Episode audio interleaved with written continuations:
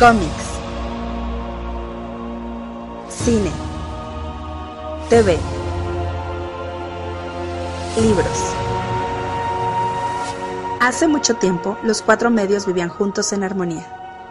Después, todo cambió cuando la nación de fanboys atacó. Solo los bloggers, maestros de los cuatro medios, podían promoverlos por igual. Pero cuando el mundo más los necesitaba, consiguieron trabajo y se desvanecieron. Pasaron los años y dos hermanos crearon un nuevo medio, un joven podcast llamado El Café Comiquero. Y aunque sus habilidades de comunicación eran buenas, tenían mucho que aprender antes de crear un mundo extraño. Pero creo que el Café Comiquero podrá mantenerlo así.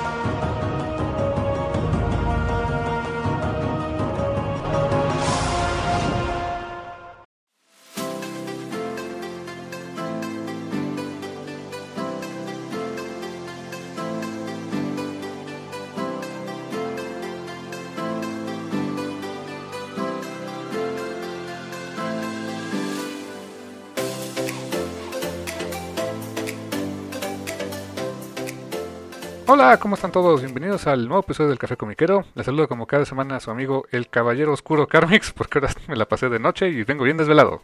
Ok, bueno, en ese caso. ah, a ver, dame un segundo. Me gusta este Rul Apolo Smintheus, dios de los ratones. Ok, me gusta, está bien.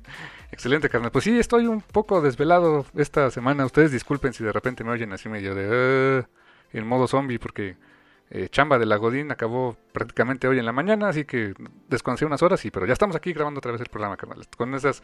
Necesito un poco esas drogas que reactivan y, y reaniman, pero algo así, ¿no? Pero en fin. En general, todas las animan. Digo, no, este, no usen drogas, chamacos. Stay out of drugs. Pero bueno, después de este PSA, les decimos que esto es el Café Comiquero y nos pueden escuchar cada semana a través de eh, Spotify, iTunes, iBox o Google Podcast, también en YouTube y por supuesto nos pueden seguir en redes sociales en Facebook, Twitter e Instagram como el Café Comiquero, ahí nos encuentran. Y también el PSA, como siempre, como desde hace unas semanas, Desobediencia Civil y Sedición, es, procuren quedarse en casita, no salgan, aunque ya vean centros comerciales y bla bla bla. Este, el virus está bien fuerte por allá afuera, cuídense mucho, cuídenos mucho a todos y este, no le hagan caso al gobierno. Eso se los recomendamos. Sí, sí, este, a los virus les vale cacahuate, ideologías y economías y todo eso. Ay, sigue ahí afuera y hay que tener el mismo cuidado de siempre, si no es que más. Que no es que más, efectivamente, carnal. Y pues bueno, para que no anden saliendo y todo ese rollo, pues les traemos programa como cada semana con hartas notitas y este un tema central pachón.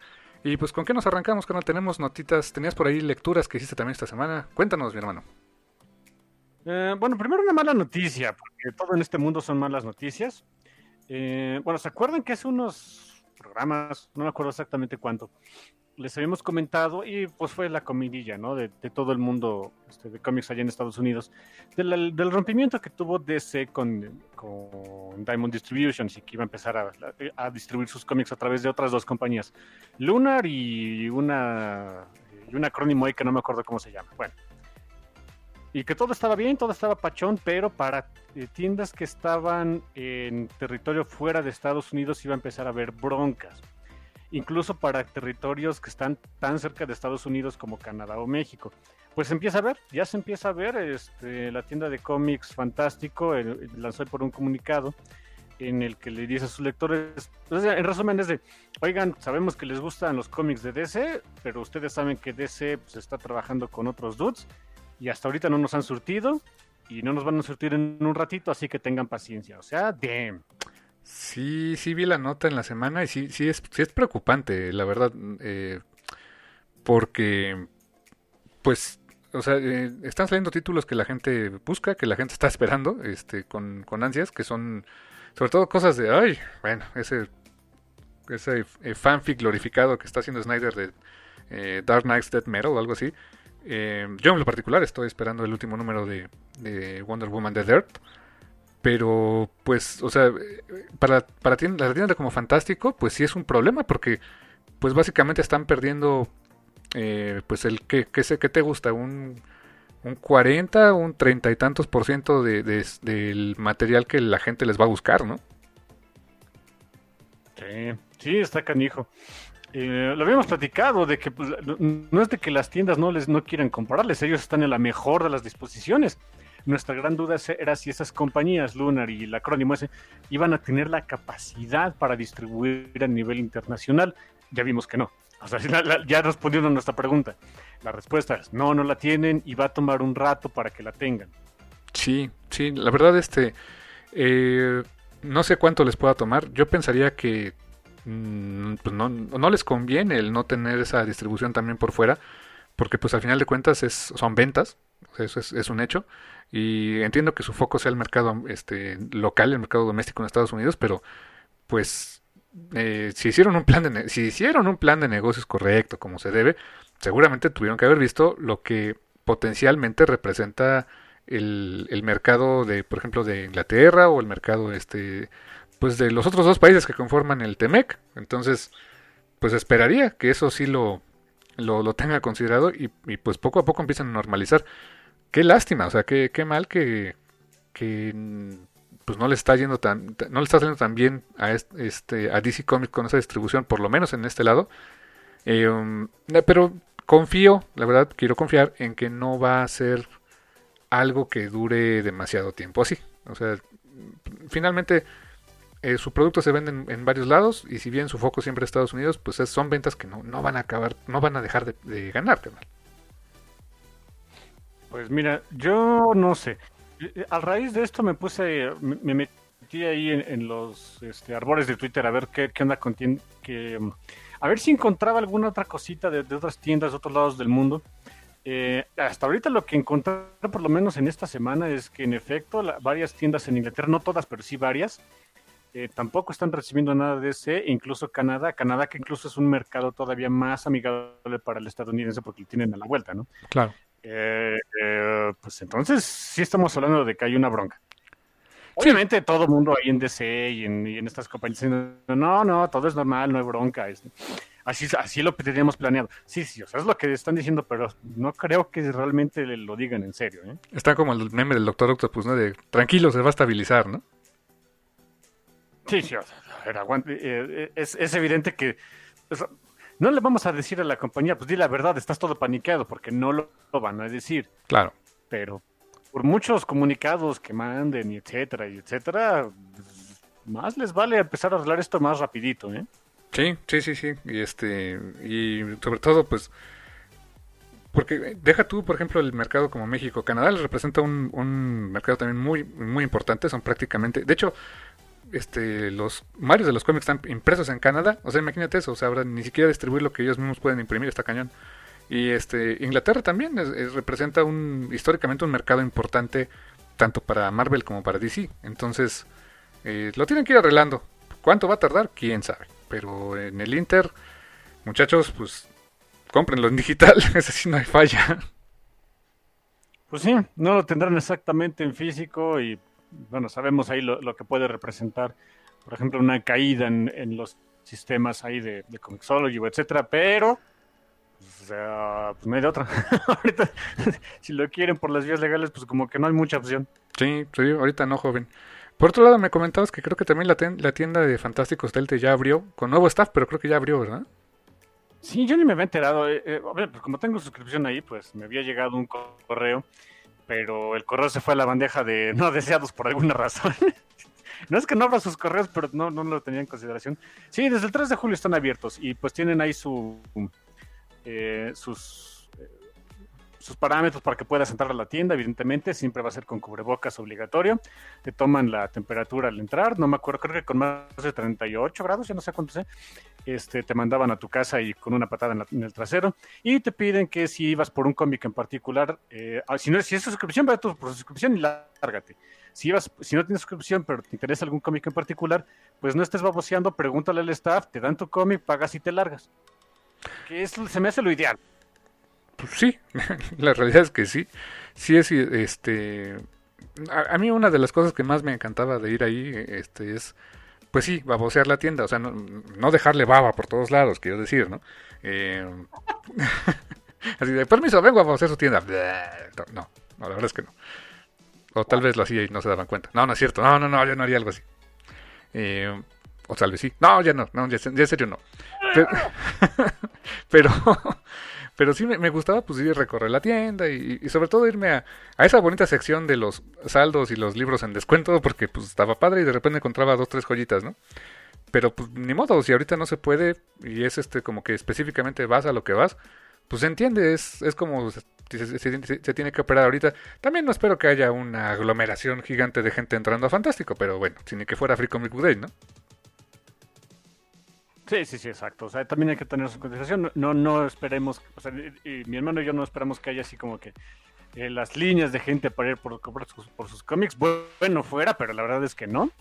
Bueno, fuera porque, ah, porque, sería, porque sería un síntoma de dos cosas pachonas. Uno, que hay más gente interesada en cómics y dos, hay más gente que tiene la capacidad económica para comprar cómics. No lo existes, lo sabemos, ni modo, así es el mundo en el que vivimos, horrible y desesperante, pero bueno. Eh, habiendo dicho eso, pues sí, eh, se, empiezan a ver ciertas, eh, pues ya, ya hay este, algunas aperturas de algunas cositas por acá, poco a poco eh, se va empezando a ver cómo le podemos hacer para, obviamente no vivir como hace un año, evidentemente eso no, para que tengamos la, capacidad de movilidad que teníamos, por ejemplo, hace 12 meses, pues yo le echo por lo menos un añito y medio más, chamacos, este, tengan, tengan mucha paciencia porque esto no se va a ir en un muy, muy buen rato, hasta que tengamos una vacuna y sea eh, fácilmente distribuible a toda la población, lo cual va a tomar mucho tiempo.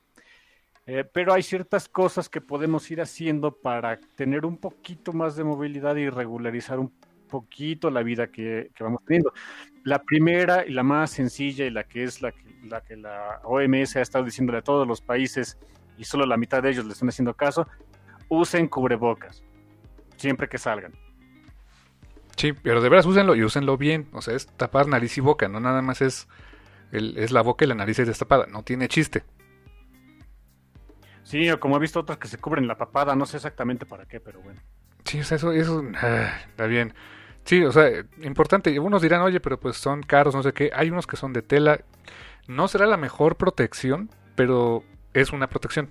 Y si la mayoría de la gente los usa, sea de la calidad que sea, pues estaremos reduciendo muchísimo la, la, la vía de contagio. Entonces, este, sí, úsenlos. Otra vez, no le hagan caso al gobierno, que primero decía que no y no sé qué. Úsenlos hay que mencionarlo. El cubrebocas no es tanto para que ustedes se protejan, es en caso de que ustedes estén infectados, protejan a los demás. Es como ser superhéroes, chamacos.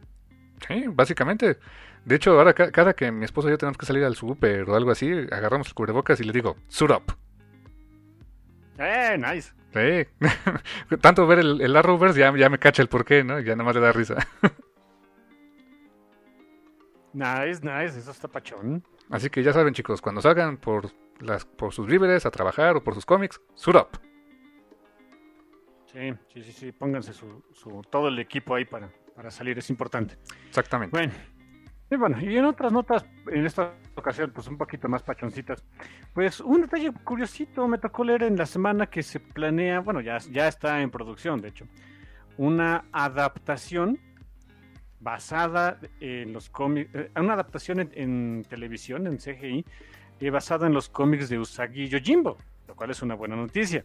Oh. Solo, que para, solo que para los más puristas de, de, Usagi Yojimbo, pues yo creo que no les va a gustar el concepto. A mí se me hace pacho porque pues, honestamente no conozco mucho del de, trabajo de, Stan Sakai en Usagi Yojimbo, pero es literalmente es basado en, no van a adaptar las historias que Stan Sakai y, ha hecho por a lo largo como de 30 hay tantos años. Eso no lo van a tocar, no se van a ir por ahí.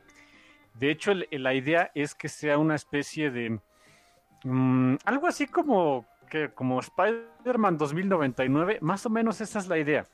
Para empezar, porque el título del, eh, de, la serie, pues no se va a llamar Usagi Yojimbo, se llama Samurai Rabbit de Usagi, de Usagi Chronicles. Y se trata de un descendiente de Usagi Yojimbo, pero en el futuro muy distante.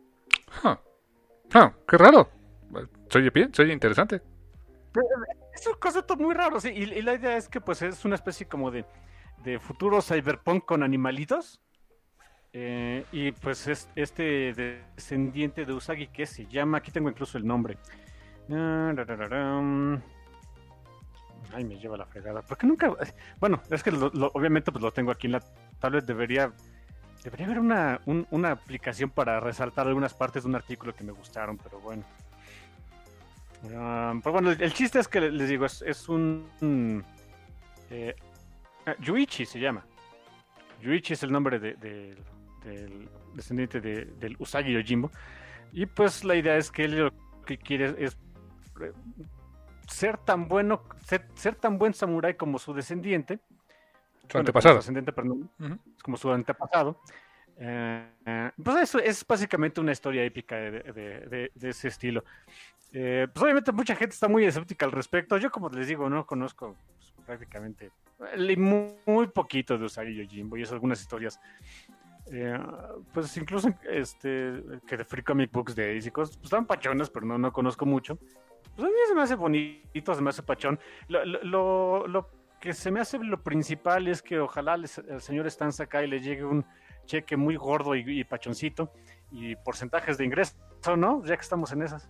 Sí, sí, sí, yo esperaría que sí. Él lo compartió muy, este, muy alegre, muy contento de, la, adaptación, así que no sé si haya estado él como consultor o algo así, pero por lo menos está enterado de qué pasa con su chamaco conejo.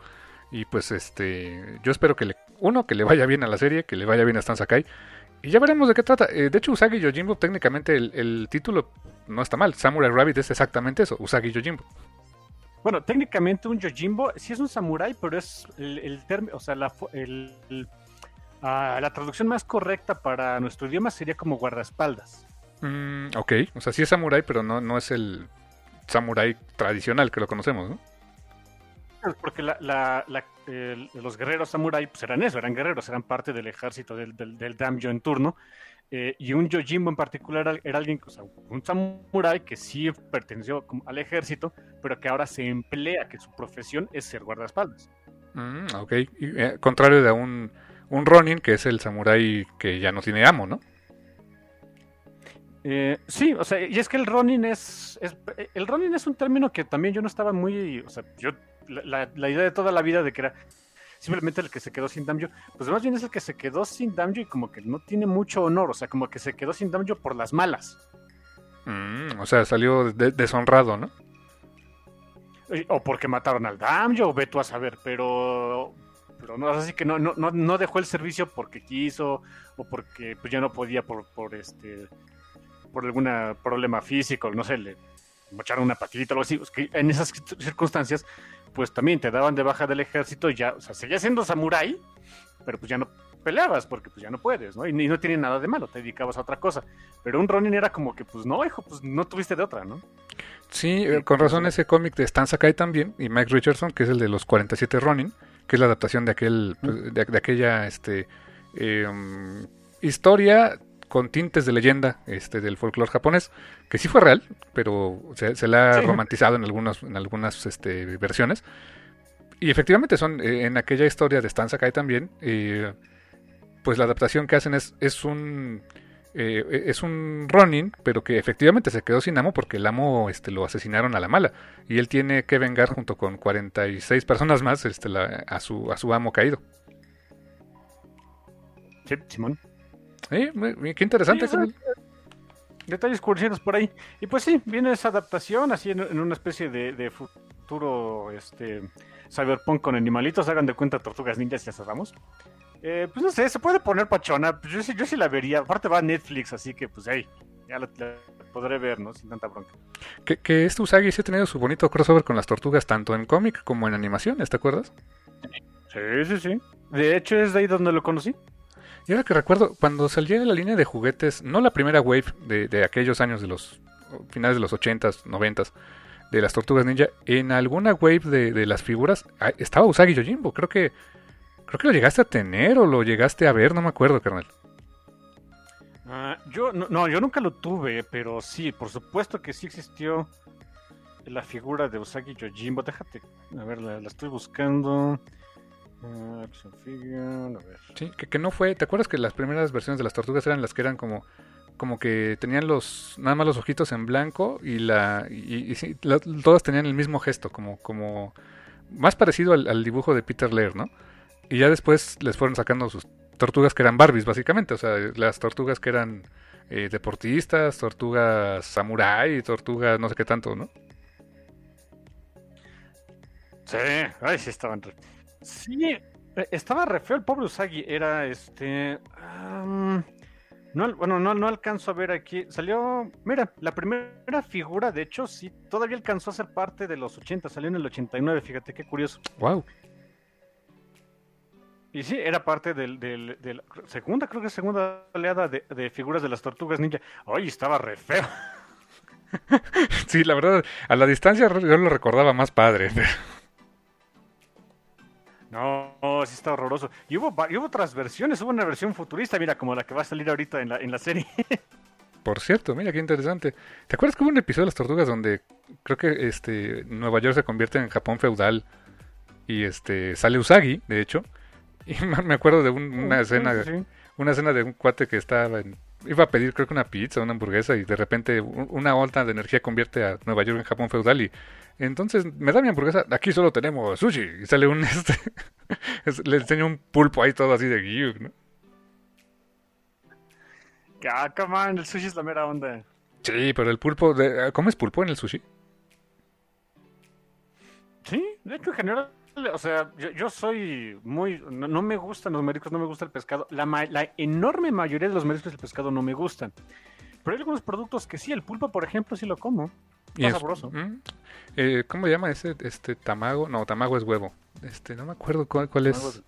Eh, pero sí hay, hay, un sushi que lleva pulpo, eso sí me acuerdo. Sí, lleva, este, se, se ven los tentáculos chiquitos ahí en, eh, adentro del, del rollito. Sí, pero está bueno. Ah, mira, ¿quién lo diría? Pero sí me acuerdo mucho de esa de que le enseña el, el pulpo así todo pues fresco, ¿no? Así de, ay. Ah, es que en ese entonces todavía... De, de hecho es algo muy curioso. Eh. Sé que no es el tema del, del podcast, pero pues ustedes aguántense. Eh, el, el, advenimiento del sushi es relativamente reciente. O sea, nosotros, para muchas personas, pues tenemos sushi toda nuestra vida, pero finales de los 80, principios de los 90 era lo más exótico de lo exótico y no era del todo bien visto. ¿eh? Sí, porque se decía mucho que pues era pescado crudo y pues te podía hacer daño. Y este y no ayudaba mucho el episodio de Los Simpsons con el fugu, ¿no? Pero bueno. Por ejemplo, tan solo ahí, ahí no está, o sea, eh. Los Simpsons es un... Es una ventana muy rara, muy, muy extraña que tenemos todavía disponible para ver cómo ha ido cambiando la cultura popular eh, en los últimos como 30 años, ¿no? Eh, también es así que, bueno, uno de, esos episodios, de esas primeras temporadas, pues hablan de lo exótico y lo raro que era ir a comer sushi, eh, pero eso lo estamos hablando de principios de los noventas. Al día de hoy, pues agarras el teléfono y ahora le traes un viejo rollo, ¿no? ¿Cuál es la bronca? Ha cambiado el mundo. Sí, sí, sí, es un hecho. Pues sí, carnal. Así entonces, este eh, Samurai Rabbit eh, de, Usagi, de Usagi Chronicles, próximamente Netflix. Eh, se ve interesante. Yo sí le pienso dar una oportunidad a ese. Sí, ¿por qué no? Se escucha pachoncito, a ver qué, a ver qué sale. Así es, carnal. Eh, te, te, suelto otra notita por ahí que acaba de salir ahorita, hace un ratito que estamos grabando oh, esto.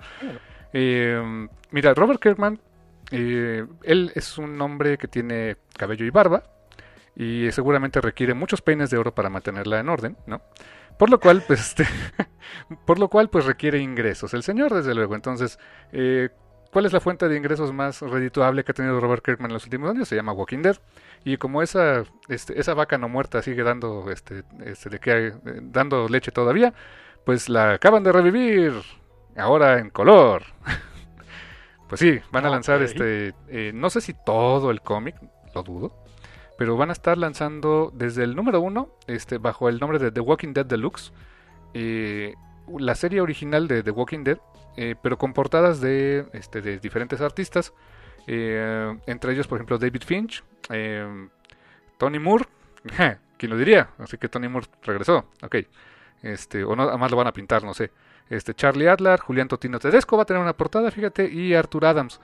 Van a estar a partir de octubre, va a empezar a salir este, este cómic de The Walking Dead, ahora completamente co recoloreado, más bien coloreado por primera vez. Eh, el color es de Dave McCake, no tenía el gusto de conocer su trabajo. Eh, y comentan en este panel de Skybound que pues no se va a este, coleccionar en, en paperback por lo pronto, o sea, no, va a estar disponible tan rápido. eh, van a estar lanzando los números sueltos. Yo había pensado que iban a lanzar los TPs ahora en color, pero pues no, o sea, pues, es necesario tener peines de oro, entonces pues eh, de uno en uno va a estar sacando Robert Kirkman esta nueva edición de The Walking Dead Deluxe número uno y a ver cuánto les dura el gusto, pero no sé, o sea, sí se ve bonito y todo, pero como que volver a comprar el cómic nomás porque tiene color, ah, no lo sé, Rick. Es un poquito demasiado, ¿no? Sí, sí, más que pues ya no va a costar 2.99 como costó originalmente. ¿eh? Menos fregados los 4 dolaritos que te cobran hoy día. Sí, eh, además del color, para darle un poquito más de, extra, va a tener cada número, anuncian que va a tener una sección que se va a llamar eh, The Cutting Room Floor, que, donde básicamente pues es un, un tipo Director Scott de, Robert Kirkman, donde van a incluir este, sus, este, sus plots originales, comentarios de eh, storylines que, fueron abandonando, que fueron dejando en el camino por, por diferentes circunstancias o porque la historia los por otros derroteros.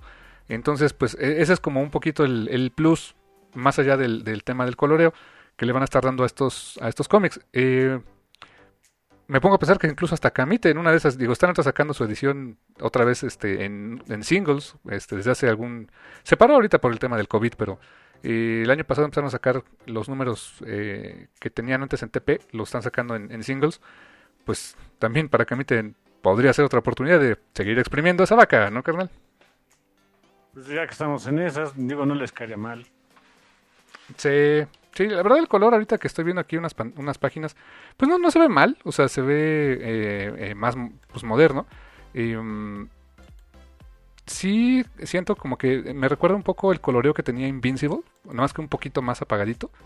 Y los Walkers, que normalmente pues eh, obviamente se vean siempre en grises, le están dando un tono de piel como, como moradito, moradito muy ligero como pues que están podriditos. Este, supongo que conforme avanza el cómic y ves que se ponen cada vez más, más feos, pues supongo que les van a poner más este con un color más, más de muerto. Y pues no, o sea, no se ve mal, no se ve este no desmerece, aunque sí se ve un poquito más brillante de lo que hubiera esperado el coloreo para, para The Walking Dead. Yo me imaginaba algo más sombrío. Pero pues checa con el estilo un poco más cartoony que tenía Tony Moore en aquel inicio, fíjate. Ok, ese es un buen punto. Está bien. Ok. Así es, carnal. Así es esto de The Walking Dead. ¿Y qué más tenemos de cómics? Ah, cómo olvidarlo. Este, en la semana pusiste un tweet bastante interesante que fue de, de que pues todo el mundo se quiere subir al barco de hacer cómics para luego hacer películas, ¿no, carnal? Ah, sí, las notas esa de uh, NBC Universal. Exactamente, carnal. Sí, eso, que resulta que este pues quieren propiedad. O sea, soy muy cínico, ustedes disculparán. Yo, no veo este, intenciones pachonas por ampliar el mundo de, la publicación de cómics de la mano de un gigante del medio como es NBC Universal. No creo que vaya por ahí. Creo que la idea es más bien eh, quieren ir, empezando a desarrollar propiedades intelectuales de una manera un poco más barata, la forma más barata y profesional de hacerlo. Uh, pues que, eh, que para que hagas una especie de prueba si pueden empezar a jalar de una vez es haciendo cómics, honestamente. Eh, pues se van a aprovechar de eso, se van a aprovechar y van a hacer, van a sacar su eh, pues un un imprint de cómics en conjunto con Boom Studios y pues reclutaron a Grant Morrison para ello. Eh, sí, efectivamente. La, este, la editorial o el imprint se va a llamar UCP Graphic se oye como OVNI productos de consumo, pero bueno. Así de maligno, ¿no? Sí.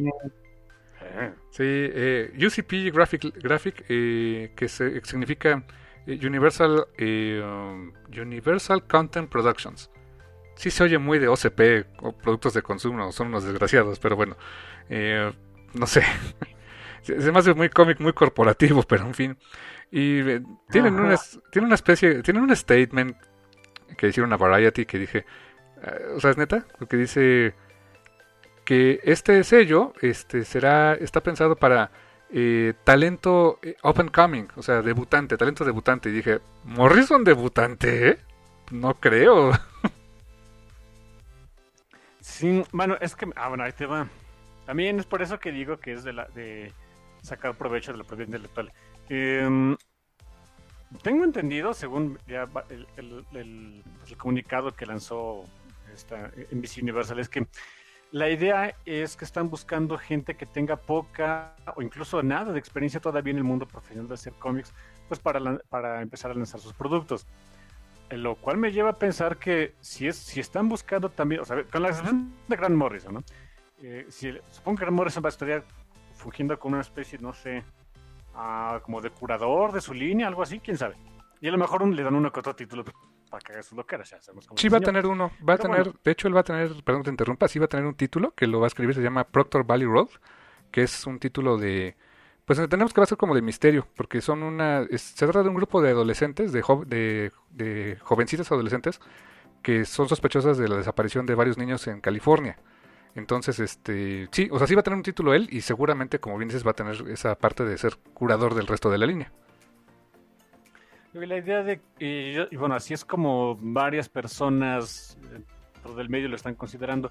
Si quieren, eh, si esta compañía quiere empezar a jalar a, talento que no había hasta entonces publicado un cómic, pues es muy probable que ese talento no tenga eh, todavía un agente. Y los agentes en el mundo del cómic son muy importantes porque son los que te ayudan a discernir entre un buen trato y un mal trato. Eh, entre ellos, siempre un buen agente siempre va a estar fregando porque tú permanezcas como dueño de la propiedad intelectual, que es muy seguramente lo que no va a estar ofreciendo eh, OCP, eh, productos de consumo, de, consumo, ¿no? sí, no.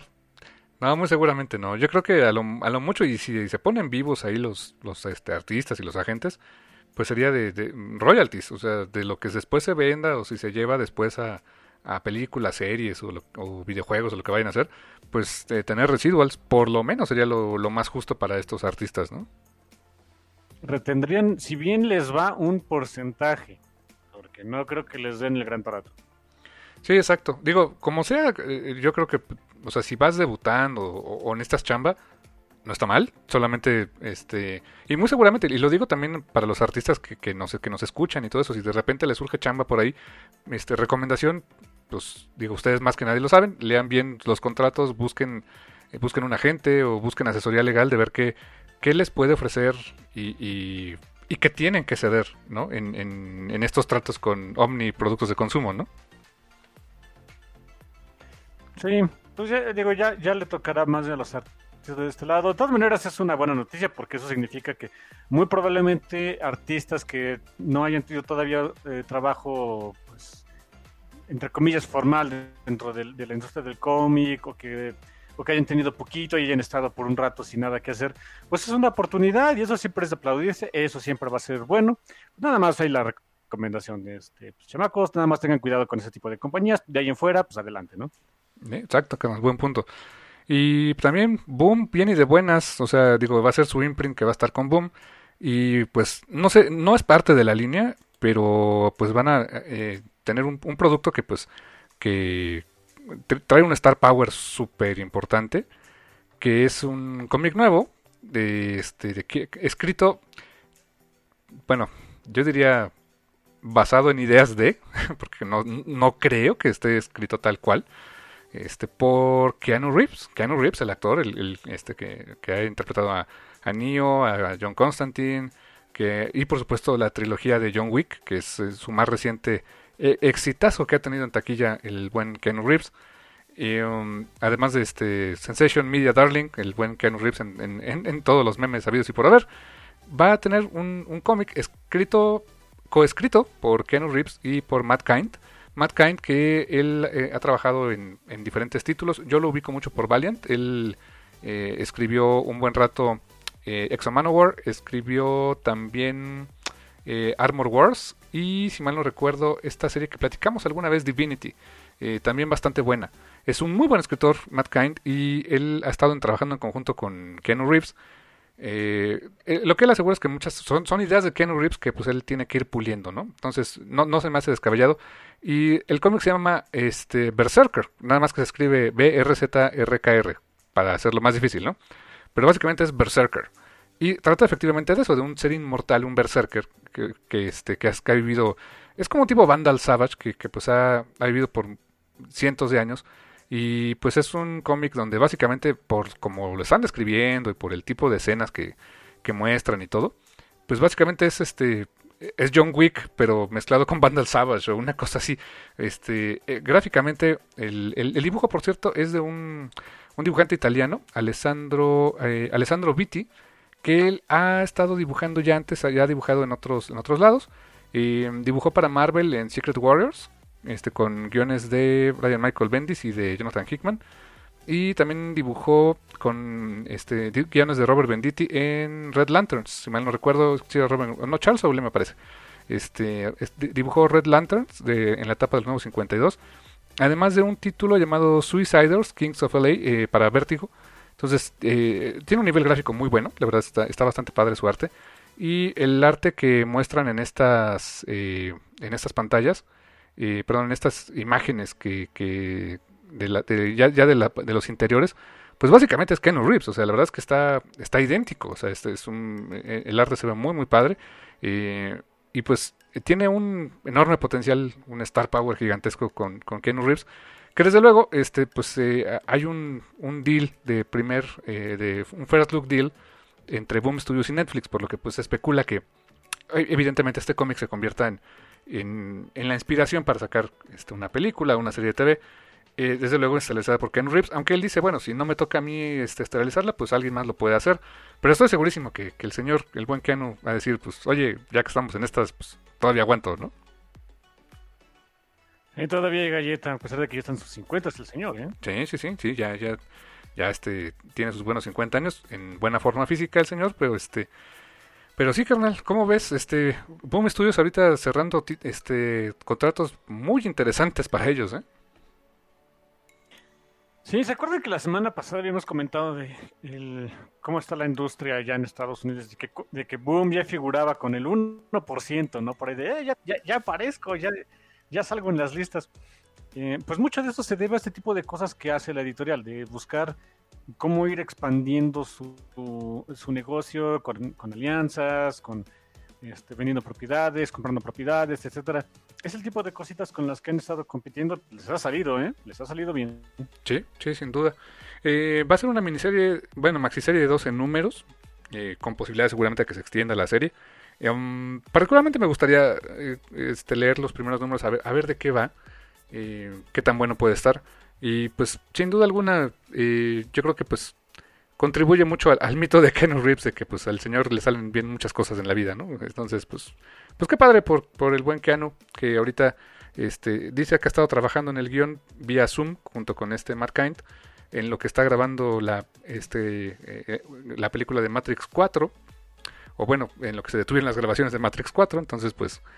A ver, va a haber Keanu Reeves para rato. Aparte tú lo vas a tener muy de cerca cuando salga el videojuego este de Cyberpunk. ¿Cómo se llama? ¿Cyberpunk qué? 2077. Sí, que es, pues, es básicamente es él, ¿no? ¿Ah, sí? Sí, la imagen es. el protagonista es él. Ah, ok. No, el protagonista no es él, ¿sí? Sí. ¿Es él? No creo porque hay, porque en, en las primeras uh, gameplays que, que, salieron del mendigo jueguito, escoges tu género, si eres hombre o mujer. Mm, supongo que va a ser uno de los personajes importantes o principales. Seguramente, eso sí, seguramente va a ser de los principales, ¿no? Sí, porque seguramente el, o sea, eh, el dinerito para tenerlo ahí, pues no fue barato, ¿verdad? Eh, sí, segurísimo. así es, carnal. Este, pues así esto de, de los cómics. De, eso es para que veas cómics de licencia. También son existen en Estados Unidos, nada más que es diferente a lo que algunas nos preguntaban en una jam session, ¿no? O sea, el cómic de licencia para nosotros en México, pues básicamente es cualquier cómic extranjero que se importa, se traduce y se imprime aquí en México Allá en Estados Unidos el license comic pues es básicamente tomar propiedades eh, eh, pues ajenas al medio del cómic o que pues tienen un, un, deal diferente al, al, de un trabajo este, específicamente hecho para cómic. Entonces pues así es este mundo de las licencias para cómics este, ahora con, con esta con Boom Studios que pues ahí, ahí, ahí va después de haber pasado por una muy mala rachita, ahí va elevándose. Así es, carnal, pues eh, ¿tenemos algo más esta semana? Eh, no, yo creo que ya nos vamos a un medio tiempo porque si no esto se pone medio largo y agreste. Está bueno, carnal, está bueno. Pues nos vamos a un medio tiempo. Eh, hoy no tenemos, creo que canción este, este de RM Free que poner, ¿verdad, carnal? No, ahora sí no tenemos. Ahora sí no tenemos, así que pues eh, si me permites os recomendaré una rola ahí para que para que escuchen Ah, ahí en el, en el medio tiempo. Eh, váyanse a su este sitio de confianza, a YouTube, Spotify, donde, donde puedan. Este, y yo les recomiendo, pues escúchense esta semana. eh, estoy haciendo un, un, un retito de 31 días de canciones ahí en mi página este, de Carmix. Ahí estoy subiendo un- una canción al día. Este, y pues hace poquito leyendo las que vienen por ahí, pues eh, mencionaba un reto, no sé si toque hoy, pero pues ya, ya, ya viene pronto, de un cover. Que, o sea, el reto es poner un cover que, que considere que sea mejor que la original. Y a lo mejor muchos no van a estar de acuerdo conmigo, pero a mí me gusta mucho más este la versión de, de eh, Blue Monday, de este el cover que la original, siendo honestos. Este, que es de, de Blue Oyster Cult, es la original, si mal no recuerdo, ¿no? De, de, de, de de- Orgy. No, no, no, no es de Blue Oyster Cult, es de... mm, ¿Cómo se llamaban estos dudes? No recuerdo, pero el cover es con Orgy. Es la banda que, de, la que, de la que tengo mucho, este, y, y considero que es bastante, este, no, no es Joy Division, creo, este, Blue Monday, no me acuerdo. Fíjate, tan es así que no me acuerdo cuál es el original, pero eh, origi- la verdad es que a mí me gusta mucho este cover. Eh, escúchenlo, Blue Monday de Orgy.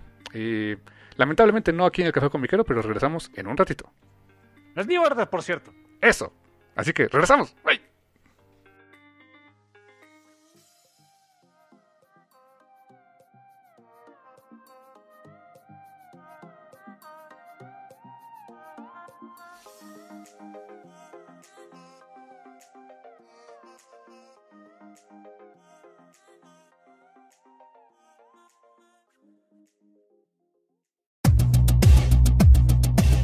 Y estamos de vuelta aquí en Café Comiquero después de, este, esta recomendación musical que ojalá hayan escuchado por ahí, que es eh, Blue Monday con Orgy, original de New Order. Ya me corrigió mi hermano justo a tiempo al final de- del segmento anterior. Eh, y pues regresamos ahora con nuestro tema central, carnal, que es uno del cual pues eh, se me ocurrió hablar hace, hace, hace poco que, que hicimos este, esta planeación de nuestros programas de siguientes del Café Comiquero. Y dije, pues ¿por qué no este, revisitar algo de Neil Gaiman que no sea necesariamente Sandman? De sus contados trabajos en cómic fuera de Sandman. Y pues eh, le propuse a mi hermano hablar de este título, que es una miniserie eh, de cuatro números en formato Prestige, o sea, en formato más cortito, recopilada en un TPB y publicada también ya en español por parte de Smash hace algunos años, un par de años creo, que es The Books of Magic, los libros de la magia, o como yo lo he bautizado, eh, Timothy Hunter and the Trenchcoat Brigade. Timothy Hunter y la Brigada de la Gabardina, muy al estilo de Harry Potter, porque el personaje es igualito. Solo que mejor, porque yo no tienes, porque aquí esto lo, lo escribe Neil Gaiman, no tienes que aguantar a la odiosa de J.K. Rowling. Pues sí, y fue hecho, de hecho, antes. O sea, el personaje de Tim Hunter fue creado muchos años antes que, que la- los, los libros de J.K. Rowling. Y vis- visualmente es muy parecido. O sea, el personaje es un chavito, pues por ahí de sus. Es un preadolescente, más o menos. Y, y tiene un tecolote. Así que, pues, casi no se parecen, ¿no? Pero bueno. Eh, y pues bueno, Hay que decir que la serie ya tuvo su secuela, ¿eh? bastantes. Con Sandman Universe. Sí, sí, sí. De hecho, tuvo bastantes secuelas, podríamos decir. Eh, Bueno, después de esta serie, Números, 16 números, no sé cuánto vayan, pero van un resto ya. sí, De- del, del nuevo Books of Magic del, del Sandman Universe. No tengo idea cómo esté eso, sí, se los, se los debo, ¿eh? Sí, también no, no, no sé de qué vaya. Creo que también incluso esa ya se está publicando, ya la está publicando Smash también en, en México, la nueva versión de, de Books of Magic.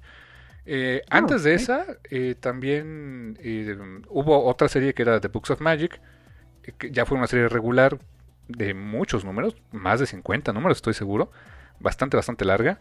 Y este hubo otra, otra miniserie, eh, como su- una suerte de spin-off, eh, también de Tim Hunter, pero ya no era Books of Magic, tenía otro título. Eh, esos, te soy honesto, no los leí, no, porque no era Neil Gaiman, básicamente. Me dice que no estaba mal, pero porque básicamente lo que hizo aquí Neil Gaiman en esta historia, pues fue sentar el, las bases para este personaje para que posteriormente lo desarrollaran. Y recordemos que esto fue, aunque el TP que yo tengo aquí en mis manos es dice Vértigo, eh, pues esto se publicó antes de que Vértigo existiera. Esto salió por ahí de 1990. Entonces, todas estas series eran. eh, está situada dentro del universo de DC Comics, efectivamente. En ese, en ese lado eh, rarito, oculto, eh, místico espiral de, de, del DC pre-vértigo. Cuando estaba en la misma línea eh, Sandman, Swamp Thing y por ejemplo Animal Man de Grant Morrison. Como que, ah, y Hellblazer, Hellblazer también, este, de, con John Constantine toda esa línea era como que ese mundo raro, cómico, mágico, musical de DC, que a la postre Karen Berger pues llevaría bajo el sello de Vértigo. Entonces el TP que yo tengo aquí dice Vértigo, creo que el que publicó Smash todavía dice Vértigo. Ya las nuevas publicaciones, eh, no sé si haya un una nueva edición de Books of Magic tal cual la serie original, pero saldría seguramente bajo el sello de DC Black Label, porque pues ya sabemos que Vértigo no, ya no, ya no existe como tal. Entonces, eh, sí fue en su momento esa, eh, como ese encargo a Neil Gaiman de crear una historia donde presentaran al personaje, presentaran a Tim Hunter y sentaran las bases del pues, el mundo de la magia en DC Comics para hacer más propiedades eh, relacionadas con estos personajes.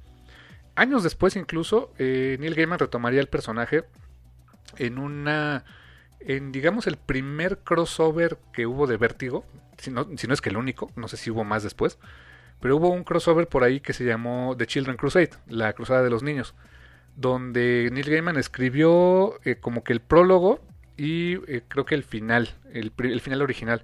Fue una serie esa de, este, The Children Crusade muy, muy accidentada, porque se llevó a cabo en anuales. Incluso se, hizo un anual que era The Books of Magic anual, aunque no había un cómic regular, pero le hicieron un anual. Em, y fue escrito por diferentes eh, autores, creo que Jamie Delano fue uno de ellos, no recuerdo. Eh, STP, te soy honesto, lo, lo conseguí, eh, ese de Children Crusade, hace... Eh, ah, pues este año lo conseguí en, el, en, los descuentos de Fantástico de su fin de año. Lo encontré, o sea, desde hace tiempo lo que había querido este, comprar. Ahí lo tengo, no lo he leído aún, pero sí tengo muy claro que, que se tuvo que rehacer incluso el final, porque el final original no había funcionado y no, no había funcionado porque no, no había quedado como Gaiman había esperado y fue un desastre editorial el haberlo publicado.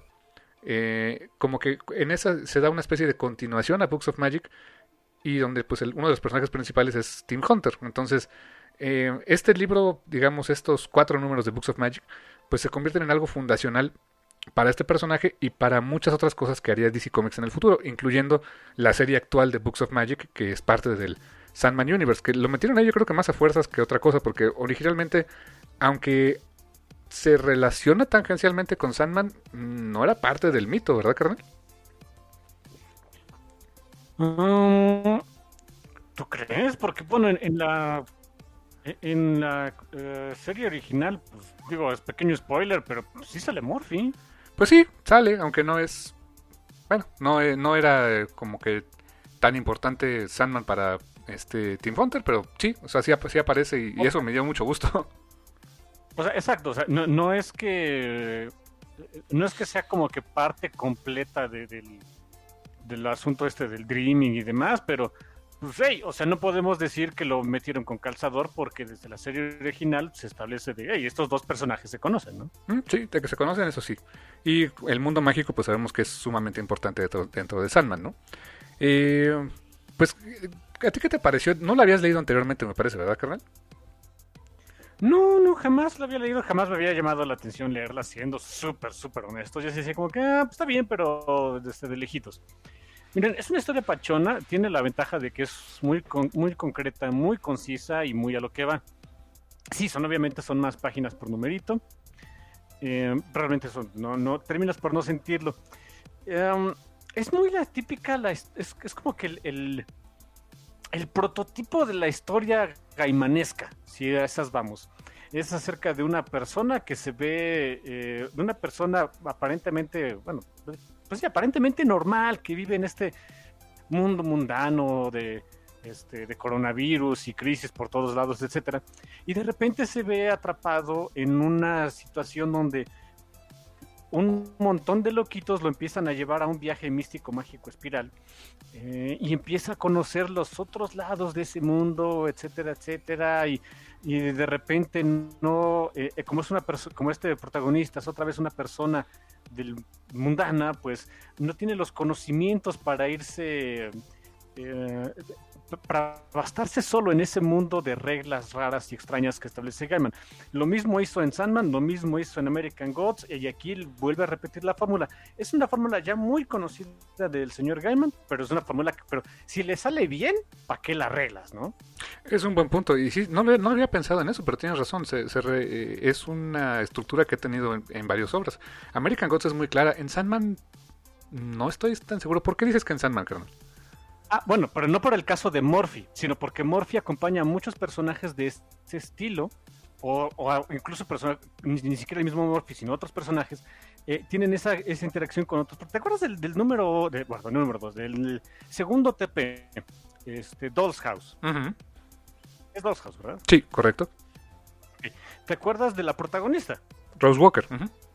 Rose Walker. ¿Y te acuerdas quién, eh, eh, cuando llegan a ese hotel chistoso y raro y súper feo, ¿te acuerdas quién es su, su, acompañante, básicamente? Fields Green, quien funge con, e, como, con esa figura de irle explicando de qué estaba pasando, porque también tiene que explicarle al lector, pues, nosotros también tenemos que saber, y cómo irse manejando a través de ese mundo raro y extraño.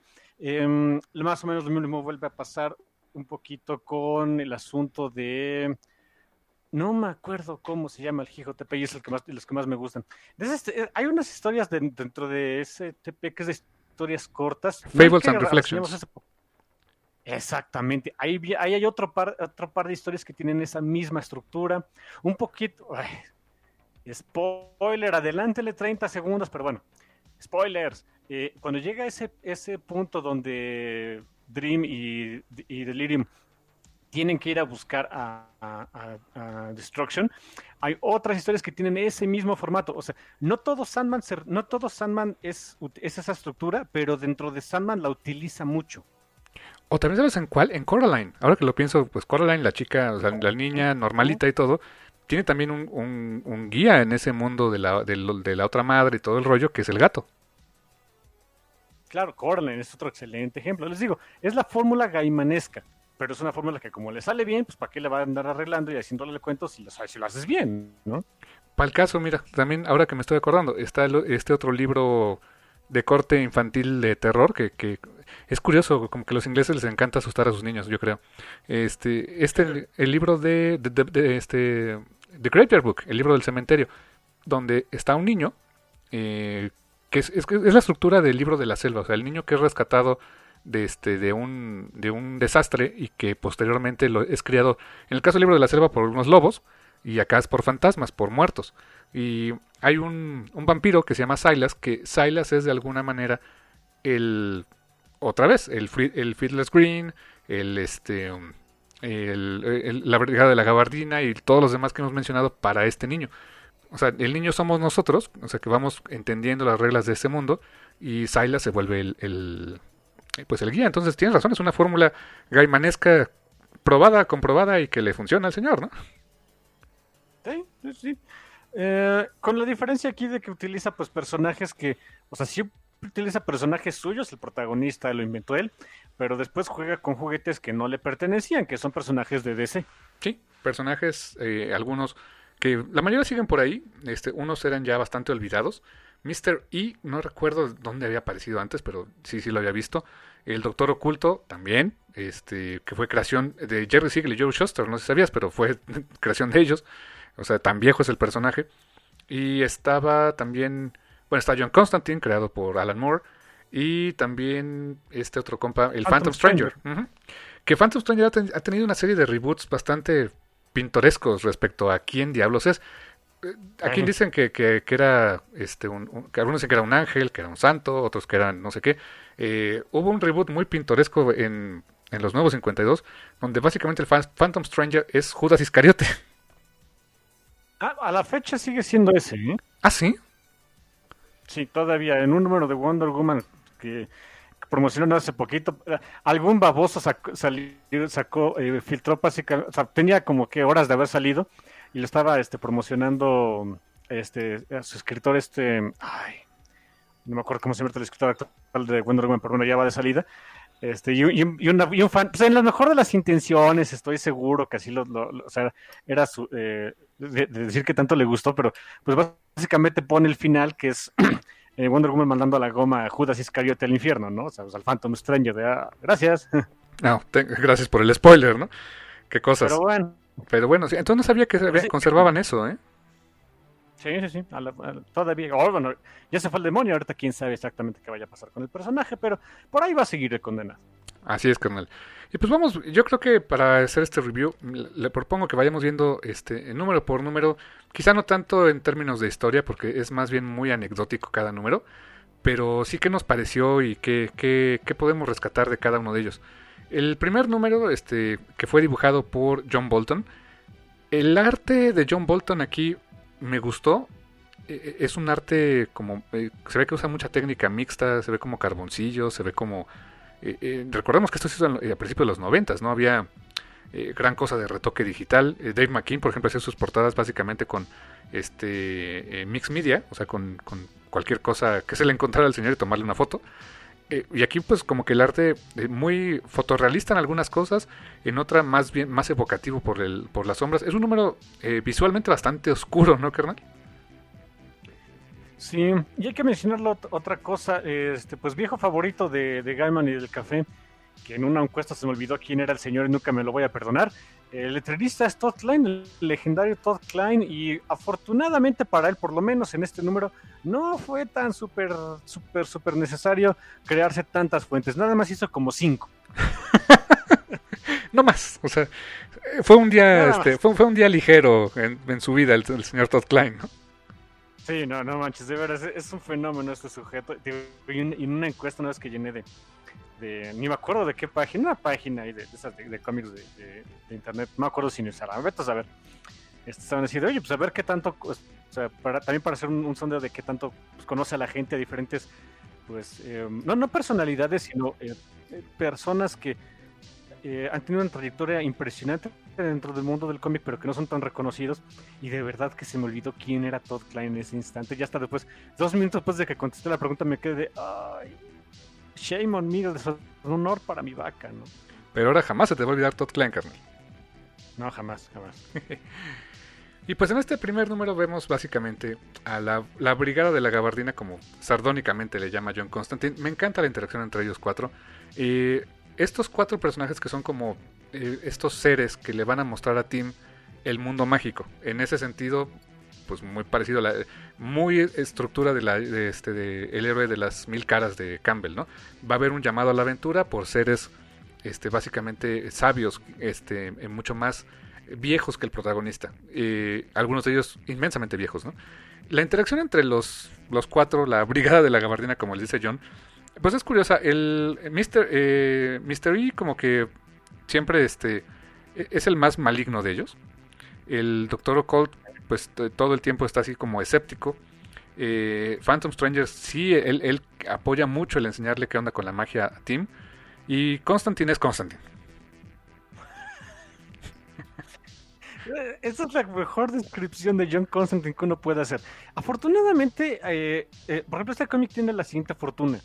Salvo por los otros personajes, o sea, los otros tres que honestamente yo nada más conocía al Phantom Stranger, los otros dos no tenía ni idea. Eh, John Constantine ya es una figura muy reconocida dentro del mundo ñoño. Gracias en buena medida también a las, eh, a las series de la Verso, hay que decirlo. Tuvo su serie, fue muy, fue muy exitoso, aunque duró una temporada, pero bueno, pero el personaje les gustó bastante.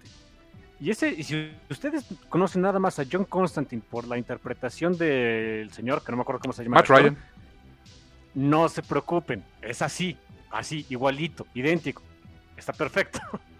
Sí, sí, la verdad es que yo vi, yo, yo vi a Matt Ryan eh, haciendo John Constantine en las series de la Roverso. No he visto la serie original, su ser- la única temporada que tuvo. eh, pero como tal es, idéntico. La verdad es que Matt Ryan se me hizo un casting perfecto para hacer este John Constantine. Y eh, um, también si no, si nada más vieron la película de Keanu Reeves, pues no, básicamente no es, no es como Keanu Reeves, pero pues, también pues cuenta, Sí, ¿no? Ahí, sí- ahí sí, este, no le hagan caso a esa. Esa es una gran película. Si le hubieran puesto de veras, yo insisto, eh, Keanu Reeves contra los monstruos, genial película, de culto la cochinada, pero tenían que ponerle Constantine por razones. ¿no? Eh, exactamente. Eso sí, eh, gráficamente aquí Constantine es Sting. Como usualmente debe de ser, ¿no? Sí, sí, básicamente eh, en él se basaron. De hecho, se, se- la, la estética de, de, de John Constantine, la original, como la diseñó Alan Moore, es básicamente Sting, el, cantante. Sí, Sting fue un cantante muy famoso en los 80s y principios de los 90s, todavía finales de los 90s, para quienes no lo supieran, porque hay que considerar que ya ha pasado un ratito, ¿eh? Sí, de la banda, originalmente de la banda The Police, que también es una de las bandas que le gustaban mucho a Neil Gaiman, así que pues, también, no, dudes que por ahí. Exacto, sorpresa de nadie. Sorpresa de nadie. Entonces, la estructura de este número es, llegan estos cuatro tipos a decirle a, a Tim Hunter, Tim, you're a wizard, Tim. Bueno, no, puede serlo. Exacto, eh, ahí es, es un eh, la estructura de toda esta aventura que, bueno, ya describí, es la, obra gaimanesca por excelencia, pero se trata de una, de una elección. Llegan estas cuatro personas que han detectado pues, a través de sus artes ocultas y místicas que hay una persona, tenía que ser inglés ahí, porque no, parece que no hay ningún otro lado donde pueden hacer brujos, pero bueno, que tiene el potencial para ser el brujo mayor, ¿no? El, el, para quitarle el trono a Alan Moore, el, podría ser el, hechicero más poderoso en la historia. Pero es un niño. Bueno, es un, es un preadolescente, es un twin. Y se les hace eso y, más, que solo es un niño, es un niño que no está no está criado en la magia. Entonces se les hace mala onda ir con él y decirle, pues te vienes acá, no tienes opción y te vamos a crear como hechicero. Así que su plan es, nos vamos a ir los cuatro, número para que tengamos cuatro números del cómic. Vamos a enseñarle a Tim el mundo de la magia y al final le va a decidir si quiere terminar siendo este maguito o si mejor se queda siendo este un mortal. No sé, un mortal cochino, ¿no? Sí, exactamente. Y en este número, quien se encarga de darle el, viaje mágico y misterioso y no son drogas, es este el Phantom Stranger, precisamente. Sí, que es el más directo de los cuatro. De, los cuatro, eh, pues, guías que va a tener el pobre de Timothy Hunter al respecto, es el más directo, es el que le dice pues más cómo están las cosas, de que se, más o menos le, trata de responder en la mejor de las eh, de, la, en el mejor de los casos. Y un poquito también aquí este em, utilizando pues el viejo truco de Ebenezer Scrooge, pues se llevan a, a, Timmy Hunter en diferentes etapas del tiempo. Aquí se lo llevan, en el primer número se lo llevan al, al pasado, al muy, muy pasado. Muy en el pasado, básicamente desde el origen del universo y eh, vemos aquí cosas bien interesantes. Eh, la, serie en general también se vuelve una especie de catálogo del mundo de la magia eh, en, el universo DC.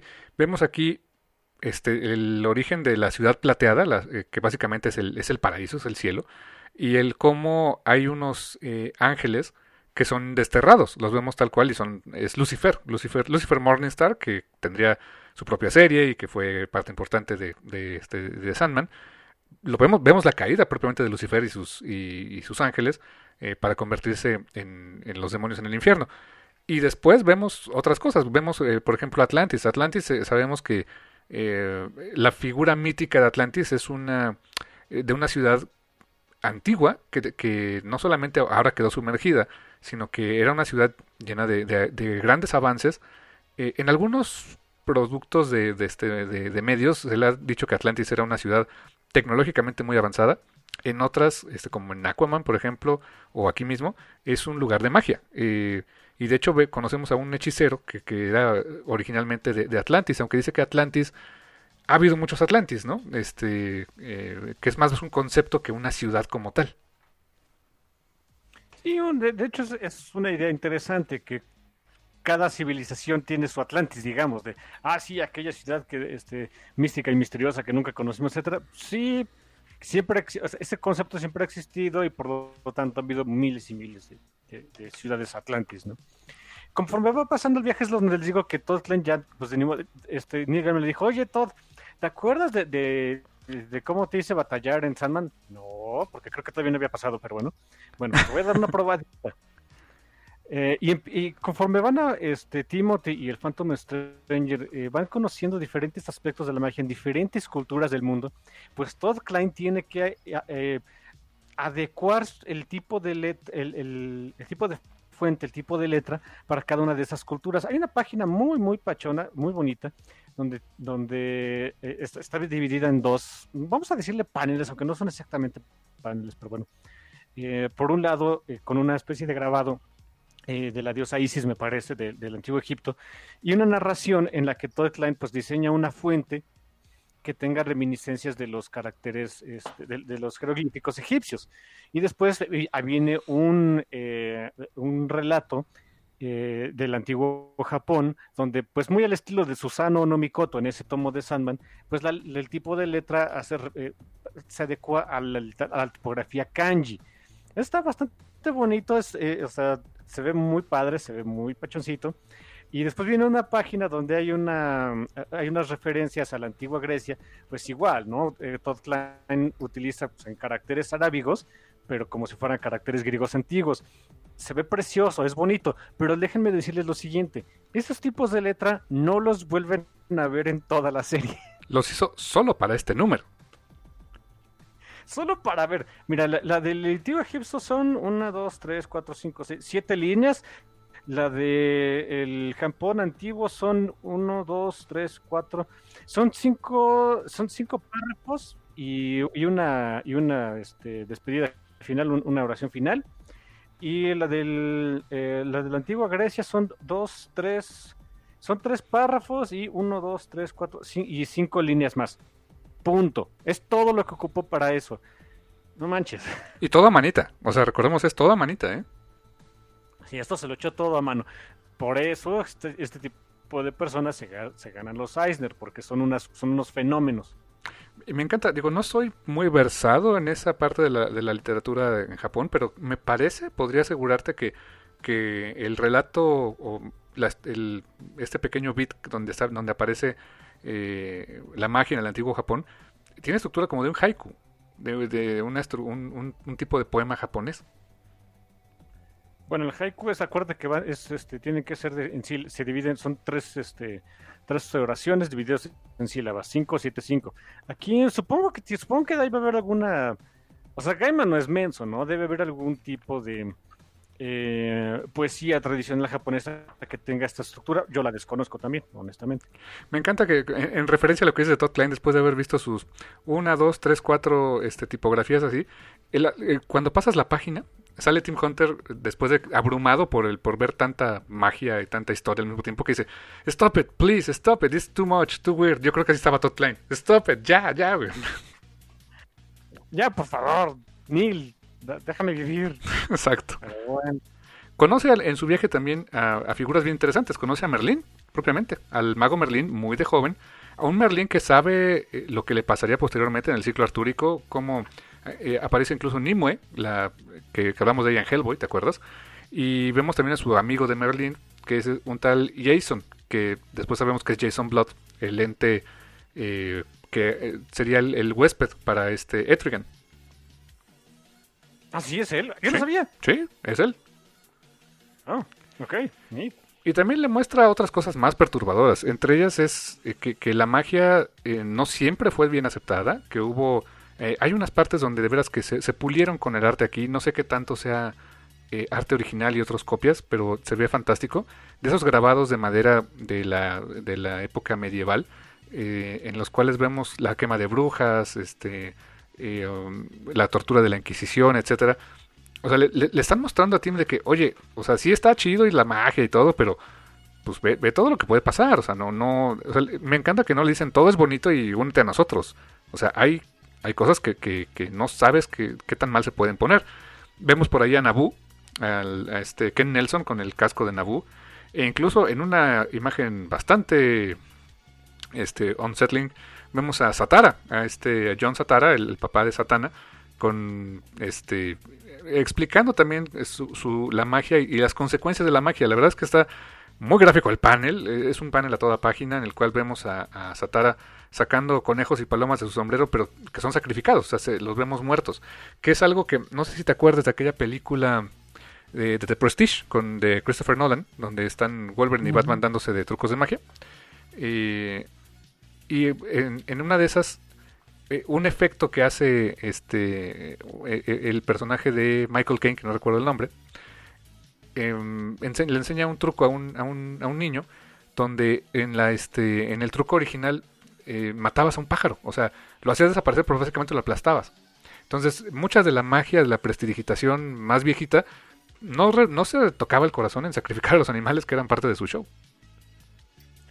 Sí, que déjame decirte, aquí tengo una pequeña crítica a este panel, bueno, a esta página, porque es una página completa del pobre de Satara explicando digo, el sacrificio que siempre requiere hacer magia y vemos los cadáveres de los conejitos y palomas, etcétera.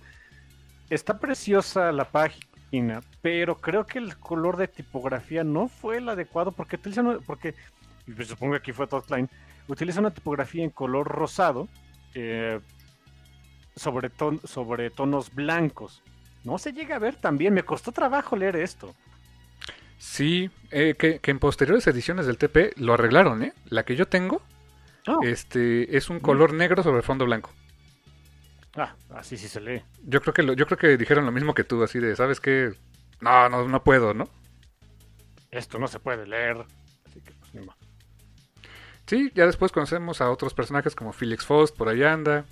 Eh, y termina su viaje, este, diciéndole a Tim, o sea, ya viste este rollo, ¿le quiere seguir o, qué show, no?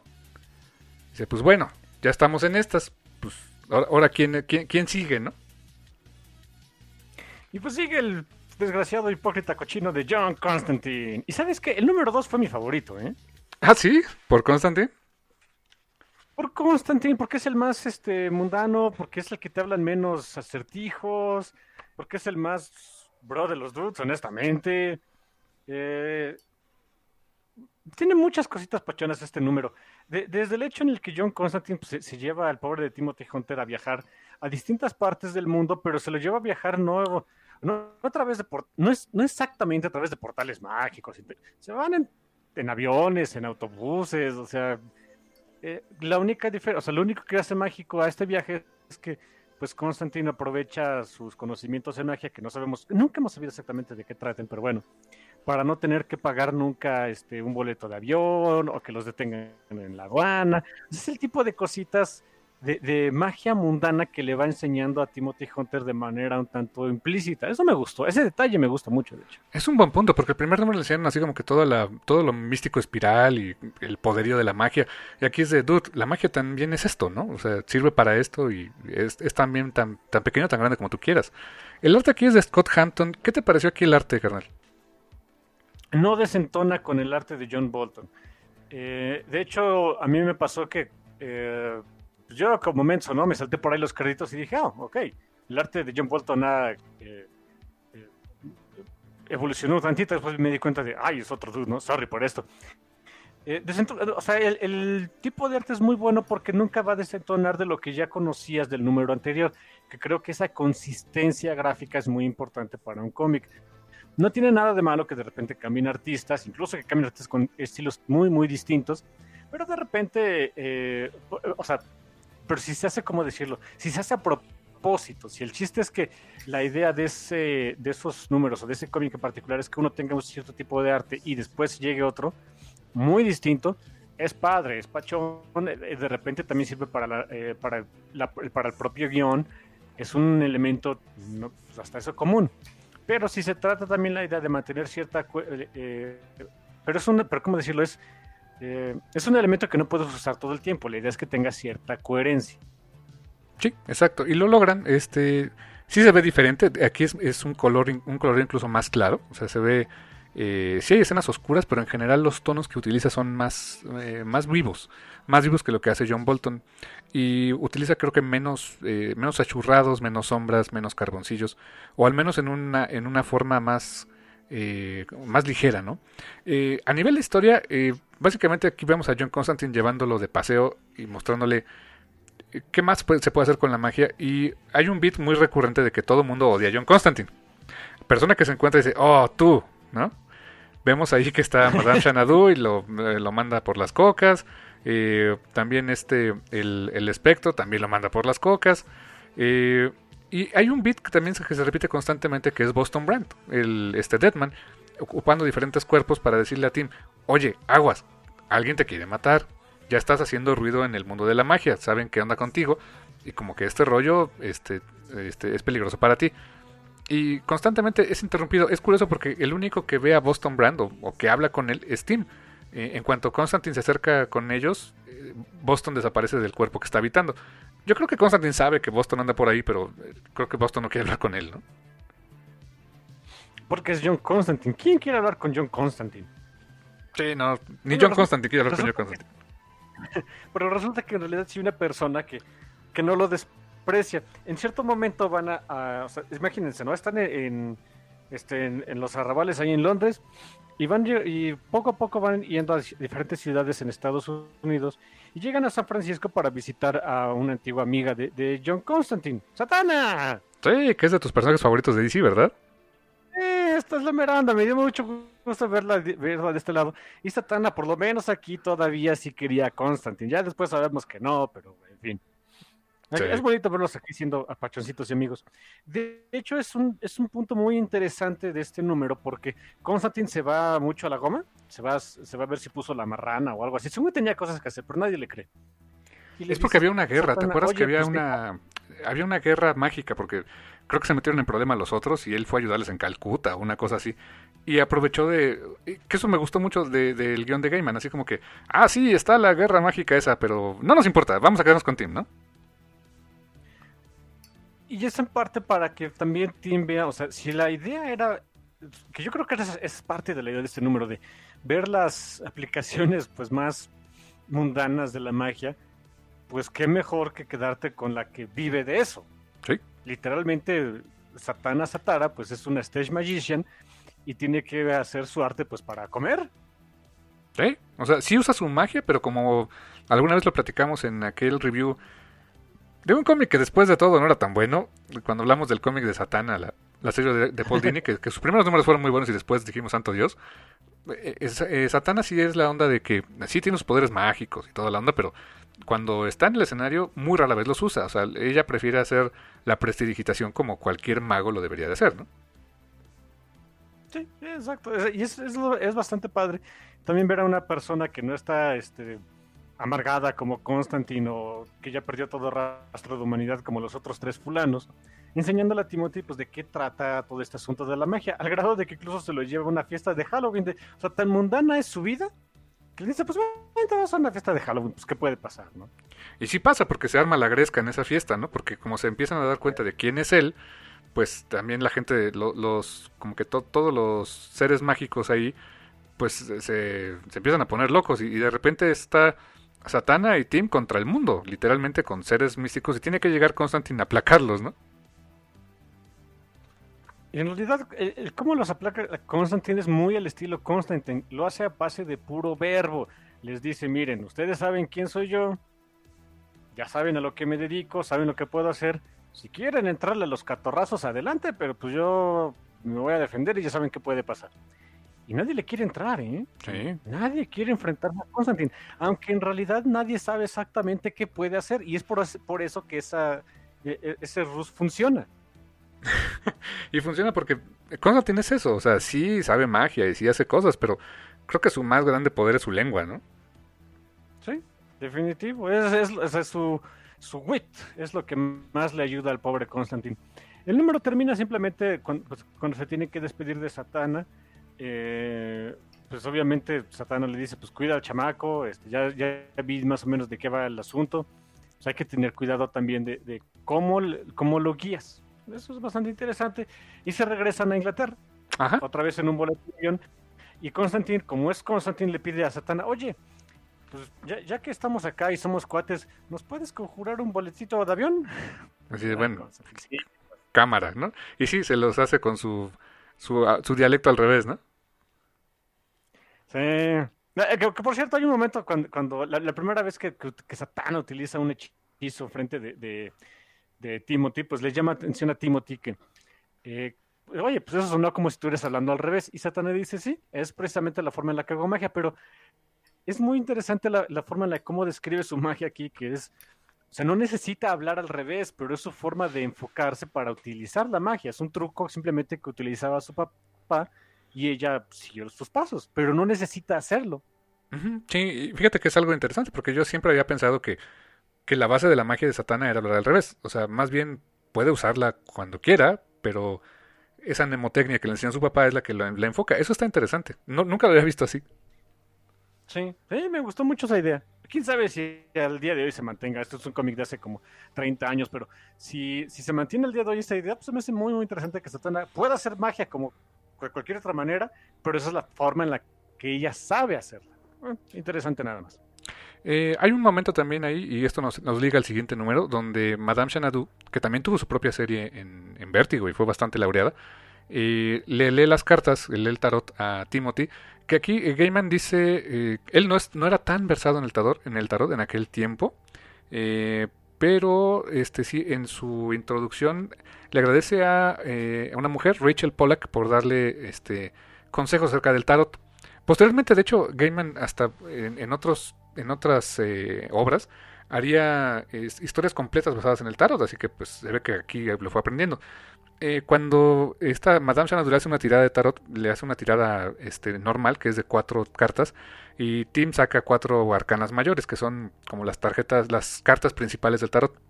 No creen que yo sé mucho, o sea, no, no le hago a eso, ni mucho menos, pero pues de tanto leer este tipo de obras y, y leer Alan Moore, pues se me pega algo, ¿no? Pero eh, en esa tirada de cartas salen cuatro, que son básicamente los cuatro números que tenemos. Eh, menciona en la primera carta que es el ermitaño, que habla del antiguo. Y precisamente el primer número fue ver lo antiguo, ver la magia este, antigua de este, en, el universo DC. La carta, la segunda carta de esa tirada es la carta actual, el presente, y habla del gambler, de la rueda de la fortuna. Eso es básicamente John Constantine, es el gambler, es el, es el, el, el apostador, el que hace este, trucos, el que hace estafas, etcétera. Entonces eh, va muy relacionado. El tercer, la tercera carta, que es este, hacia dónde se dirige, es eh, menciona a la emperatriz la emperatriz que dice que es como una mujer tentadora. Que eso ya lo veremos en el, en el, siguiente número. Y la última carta, que es hacia dónde le llevará todo este viaje, es la justicia. Y la justicia se este, habla del, juicio es blind justice, o sea, la, justicia ciega. Curiosamente, en el último número, quien es, el, su, quien es su guía es ciego, que es Mystery. Entonces, eh, en esta tirada de cuatro cartas, Gaiman nos pone un resumen de lo que fue, lo que es y lo que va a venir en los siguientes números chulada de, de, este device para esta historia, ¿eh? eh mira, muy típico de Gaiman. Como muy típico de Gaiman, dicho, es el siguiente número. Es el, es el, número que se me hace. O sea, si toda la historia es gaimanesca, bueno, este ya es.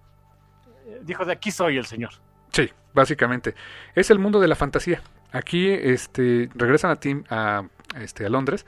Y el guía aquí es el Doctor Oculto, que eh, es una dualidad entre hombre y mujer más adelante lo veremos que el Doctor Oculto se convierte también en, en una mujer llamada Rose.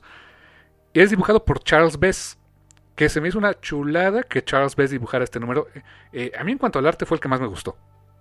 Eh, es sí, precioso es el, el, arte de Charles Bess.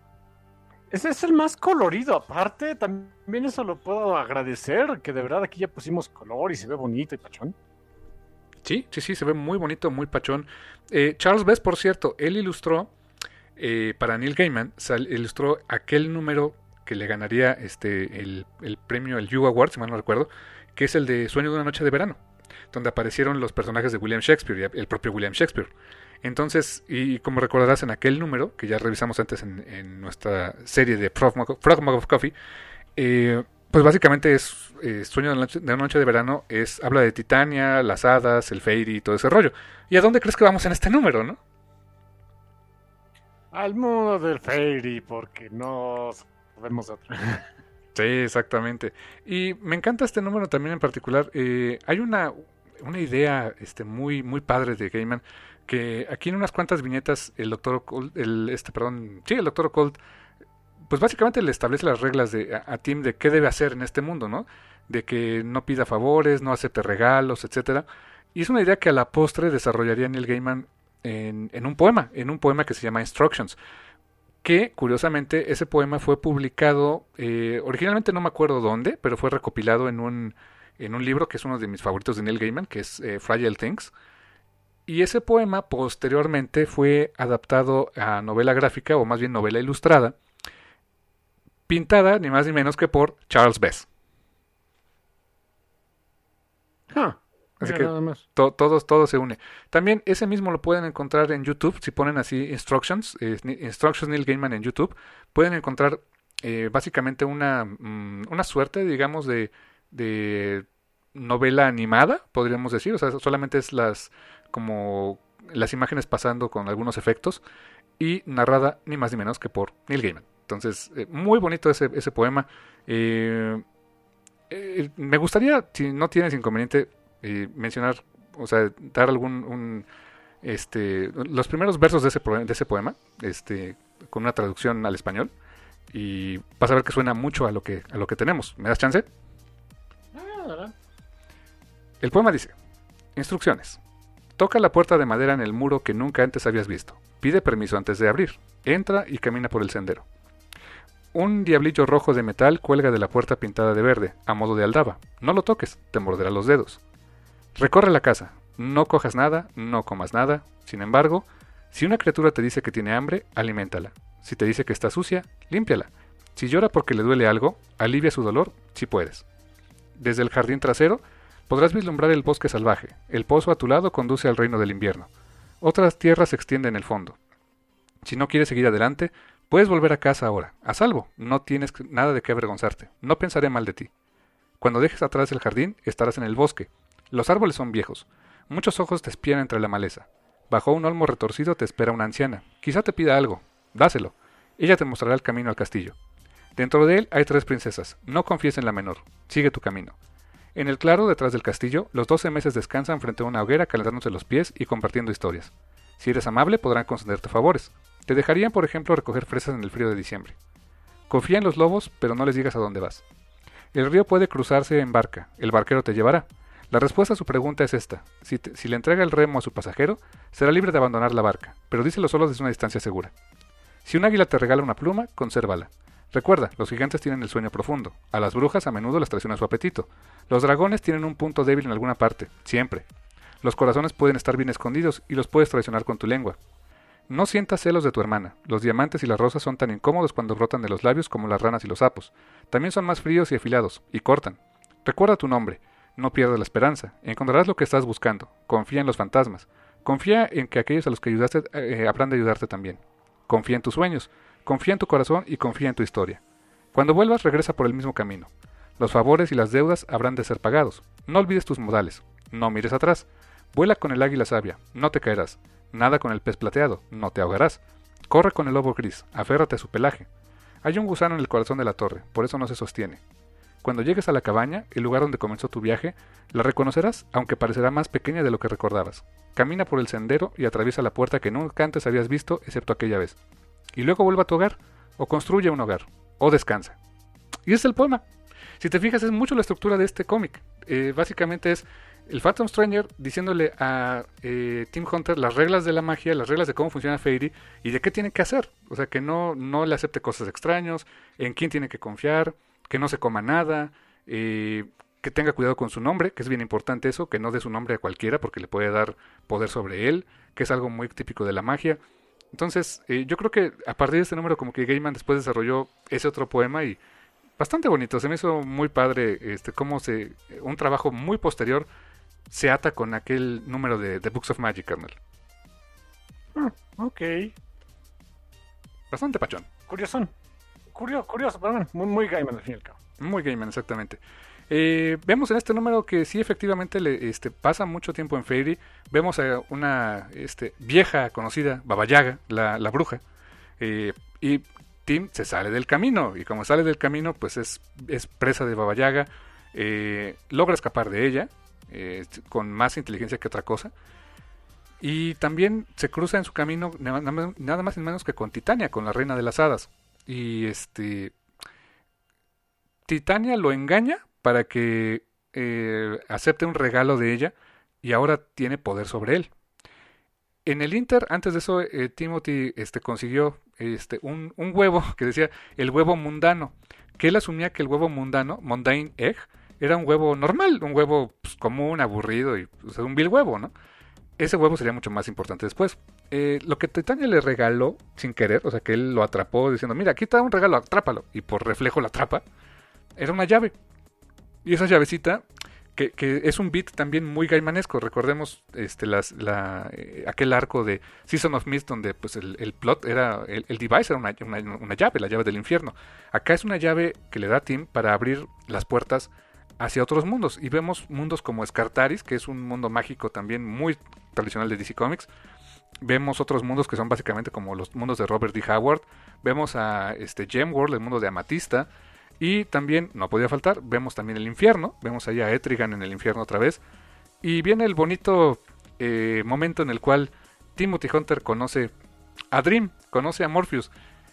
Para este punto en que yo leí por primera vez Books of Magic, Kernel, yo ya había acabado de leer Sandman, los 10 eh, tomos más el de Endless Nights, y no había habido más Sandman durante mucho tiempo. Y cuando leí este cómic, para mí fue como encontrarme con un viejo amigo. el ver nuevamente al Morphy y leer sus diálogos, no sé, se me hizo muy bonito volverlo a, volverlo a ver ahí. Sí, y, no creo que es también el, gran, o sea, la gran presencia. Son dos paginitas y en realidad Morphy sale como en cuatro paneles, ¿no? Nada más. Pero es pachón, es pachón volver a verlo, es que se conozcan, le dice a Timothy pues de qué trata de, ah, pues es que aquí vienes a cada rato, ¿no? Solo que no siempre te acuerdas, pues es el río de los sueños, bla, bla, bla, bla, bla, ya sabemos cómo es el buen Morphy.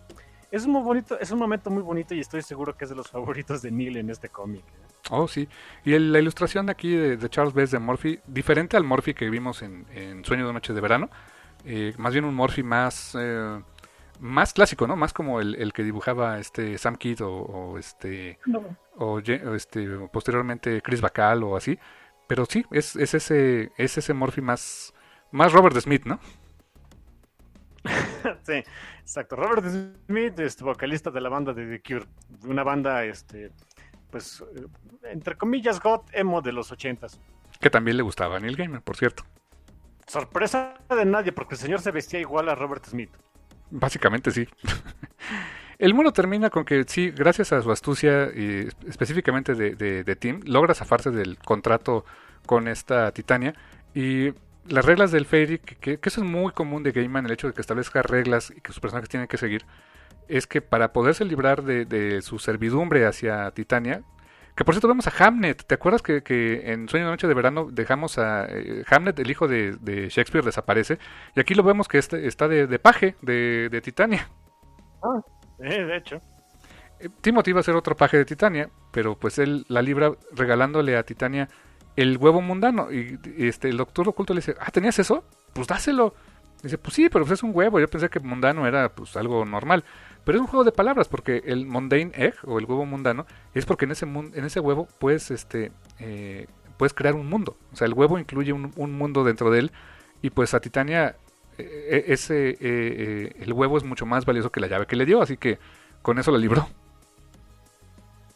Sí, porque también no es que Titania tuviera la, opción de, de, rechazar ese, ese regalo. Si te están regalando algo más valioso de lo que tú ofreciste, pues no tienes otra opción más que aceptarlo y pues ni modo, significa que también el contrato de Titania de pues ahora te quedas porque ya ni modo no iba a tener efecto. Sí, sí, sí, por eso se va, se queda Titania como que, o sea, sí está chido, pero no es lo que quería, ¿no? Y llegamos al último número, al este al cuarto volumen de Books of Magic, esta vez ilustrado por Paul Johnson, con el arte más rarito de todos, diría yo, carnal. Sí, llegan de cuenta, es una especie de. ¿Qué será? De. Um, ay. ¿Cómo se llama el portadista de Sandman?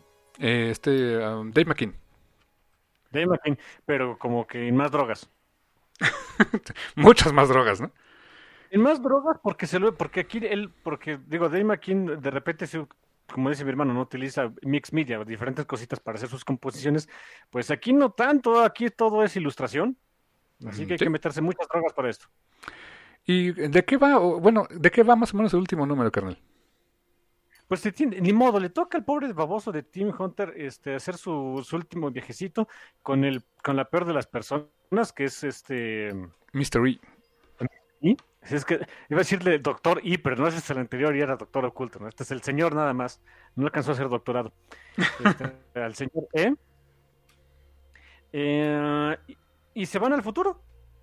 Aquí la idea es que van a conocer qué onda, o sea, qué va a pasar con, el mundo y con la magia y etcétera, etcétera. Y lo que ven es, eh, bueno, ni modo, nos va a tocar la autoquemada. Siempre, invariable, casi, casi invariablemente, que una persona un escritor, etcétera, imagina el mundo futuro, lo ve con una desesperanza canija y creo que eso obedece a que ya no nos vemos en él, porque no nos queda mucho tiempo en el mundo. Así que lo único que podemos esperar de un mundo sin nosotros es un mundo horrible que no tiene nada de esperanza cuando en realidad lo más seguro es que siga igual que ahorita. Qué duro, qué loco, carnal, tienes razón. No lo había pensado así, pero es verdad. Vean, vean todos los futuros que hacen los escritores de, cómics. Siempre es un futuro distópico, horrible y extraño y bla, bla, bla. ¿Por qué no se ven en él? No pueden, es difícil, se les increíblemente difícil imaginar un mundo pachón sin que, sin que ellos no estén en él. Es probable, no sé si sea por una especie de espero ver en mis años mozos, ya, ya cuando esté todo Betabel, de veras que el mundo haya mejorado, que sea una especie de ojalá eso sí pase o tal vez simplemente sea el que no, no coincidan que sin, ya es mucho ego, no coincidan que sin ellos pueda existir un mundo bonito. Quién sabe, ¿no? Pero. Wow. eso no lo saqué yo, eso no lo saqué yo, por cierto. O sea, no me voy a dar el crédito de todo esto. Esto alguna vez me lo dijo mi terapeuta y me, me deprimió más, pero es un buen, es un buen punto para analizar, ¿eh? Pues sí, la verdad sí me voló la cabeza, honestamente. ¿eh? Y, y, eso, efectivamente, aquí Neil Gaiman propone pues un futuro en el cual, de entrada, hay algo muy cliché, que se, hay una guerra entre magos y como que el, punto focal entre quien decide quién puede ganar o no es Tim. Tim se ve ya, ya Bertolagón y es, se ve que es súper poderoso, se ve que es un, mago muy poderoso. Y Mr. E le dice, este, el futuro es maleable y te estoy mostrando los futuros más probables. En algunos tú eres del, del bando de los buenos, en otros no, en otros este, renuncias a la magia y te dedicas a la ciencia, en otros te dedicas a la magia y todo se va al demonio, en otros no. Pero Mr. E, este, el twist que le damos aquí es que básicamente pues lo quiere matar. O sea, él no quiere correr el riesgo. Y, muy, muy en el plan que dices tú del escritor, de no, no quiere ver un futuro así porque no va a estar en él y no quiere ver ese futuro donde Tim sea o una amenaza o, verdaderamente el más poderoso y, y, más benigno de todos, ¿no? Eh, pero no será, no lo puede matar. ¿Se acuerdan que le habían dado una lechuza? Bueno, en algún punto el, el fue el doctor oculto, ¿no? Le, regaló una lechuza. Sí, Jojo. Jojo, que cada rato estaba fregando con Jojo. Jojo termina salvándolo, salva a, Tim de las garras de Mystery. Eh, pues con el único problema de que pues Jojo también muere, así que sentí feo por el tecolote. Sí, en este número también vemos viendo la progresión del futuro del propio universo DC y llegamos al, al, al que para mí, para mí, eh, Carmex, este, es el final definitivo del universo DC. Que es el final que siempre comentó Death. Que ah. Destiny iba a estar hasta el final del mundo junto con ella. Sí, hasta se sorprenden de ver ahí a otras dos personas de, ¿y estos qué hacen aquí? Incluso este eh, Mystery dice, ah, llegaste, llegaste por uno de nosotros, llegaste por él, ¿verdad? Llegaste por Timothy. Y me encanta que Dead desde, no, yo hace mucho que ya me los llevé, pero me sorprendí verlos, por eso me sorprende verlos otra vez por acá, ¿no? ¿Cómo están, chamacos? Dead siendo Dead, Dead siendo pachona incluso en el final de los tiempos, ¿no? Sí, nunca, eso es algo que me encanta de todas, de, todos los paneles donde sale Dead, nunca se le ve enojada. Siempre tiene una sonrisa o por lo menos una expresión medianamente neutra, pero nunca la ves enojada. Sí, sí, sí. Dead es pachona, Dead es la onda. Eh, amo ese personaje, la verdad amo la muerte, santo Dios. Mendigo emo. Eh, eh, es, lo que... no, ya es... Fucking God. Pero está bien. Es, eh, being God is cool, así que está bien. Es lo que quería Neil Gaiman. Es lo que él quería crear un personaje super likable, que fuera así, un personaje que, tú quisieras ver, que, que, que, no fuera la parca horrible cuando te mueres, sino que fuera alguien pachón. Así de, oye, pues ¿qué crees? Te tocó y pues hey, ni modo, aquí estoy. Pues sí. Y sí, precisamente eh, eh, es esa escena que cada rato comentaba desde que al final de los tiempos, los últimos que iban a quedar este, en la existencia eran Destiny y ella, y ella tenía que llegar por su hermano mayor y después cerrar la puerta y apagar las luces y todo acabó. Y su trabajo iba a quedar completado. Wow. Y eso es exactamente lo que pasa. Pero antes de eso, obviamente le dice a Tim, mira, ya te salvé del, del, del señor extraño este porque estaba medio loquito y le dice, eh, le pregunta a Timothy, de bueno, ¿y ahora qué? O sea, eh, ahora que usted me va, ahora me toca hacer mi viaje con usted. Y Dead le dice, no, no, no te preocupes, tú ya, ya, este, ya, ya hiciste tu viajecito, ya nada más cierra los ojos, yo te regreso ahí como puedo, no te preocupes.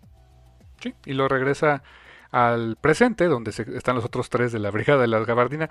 Eh. E no muere, pero queda condenado a regresar al, presente, pero paso a paso, eh, por la vía más larga, ¿no? ¿Algún día regresará? Quién sabe, no, no jamás vi, creo que hubo una serie posteriormente de Mr. E, eh, una miniserie donde creo que regresa o es o se salva de ese, de ese destino. Creo, no, no la he leído, pero supe que existe. Y este y pues bueno, eh, eh, no sé si en encarnaciones recientes del personaje siga existiendo, no tengo idea. Pero ya cuando regresa Tim al presente, pues se encuentra con eh, los, los tres que quedaron, ¿no? Sí, y le dicen, bueno, pues ya viste de qué trata el asunto, eh, tú ya viste también de, eh, pues, qué, qué puede pasar, qué no puede pasar, qué decides, ¿quieres ser Maguito Sonrix, una marca de dulces mexicana de hace muchos años, o, o, o no, le entras o no? Y Timothy dice, no, pues no, gracias señor, está muy feo eso. Y dicen, bueno, later, ¿no? Y ya se van. Obviamente ahí no acaba el cómic. Sí, no, hubiera sido bastante un letdown, ¿no? Lo que me gustó es que en el momento en que se van, se desaparecen y todo el rollo, Tim es de, no, no, no, siempre sí quería, sí quería, perdón, regresen. Ah, uno nunca sabe para quién trabaja. Pues sí, resulta que se arrepintió, pero ya era muy tarde. Eh, hay, unas, hay un par de epílogos. El primer epílogo es ver a la brigada de las gabardinas, pues, eh, rumiando ahí exactamente lo que había pasado pues, con ellos y, con Timothy, ¿no? Es una escena padre porque, pues, es ver un poquito, un poquito sus frustraciones de si fue para esto, para, sirvió para algo, la regamos. Es un buen epílogo. El epílogo que sigue es hecho el pachoncito.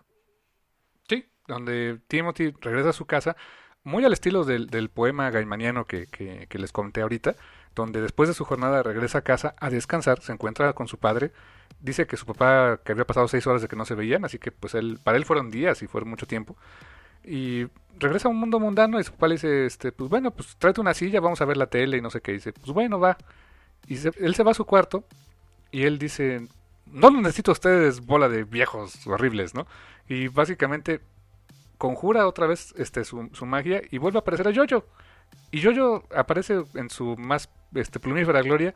Y Tim simplemente, el último panel es fantástico. Se queda viendo Tim hacia, hacia el lector en este caso, pero viendo como hacia donde se va Jojo. Y dice, magia.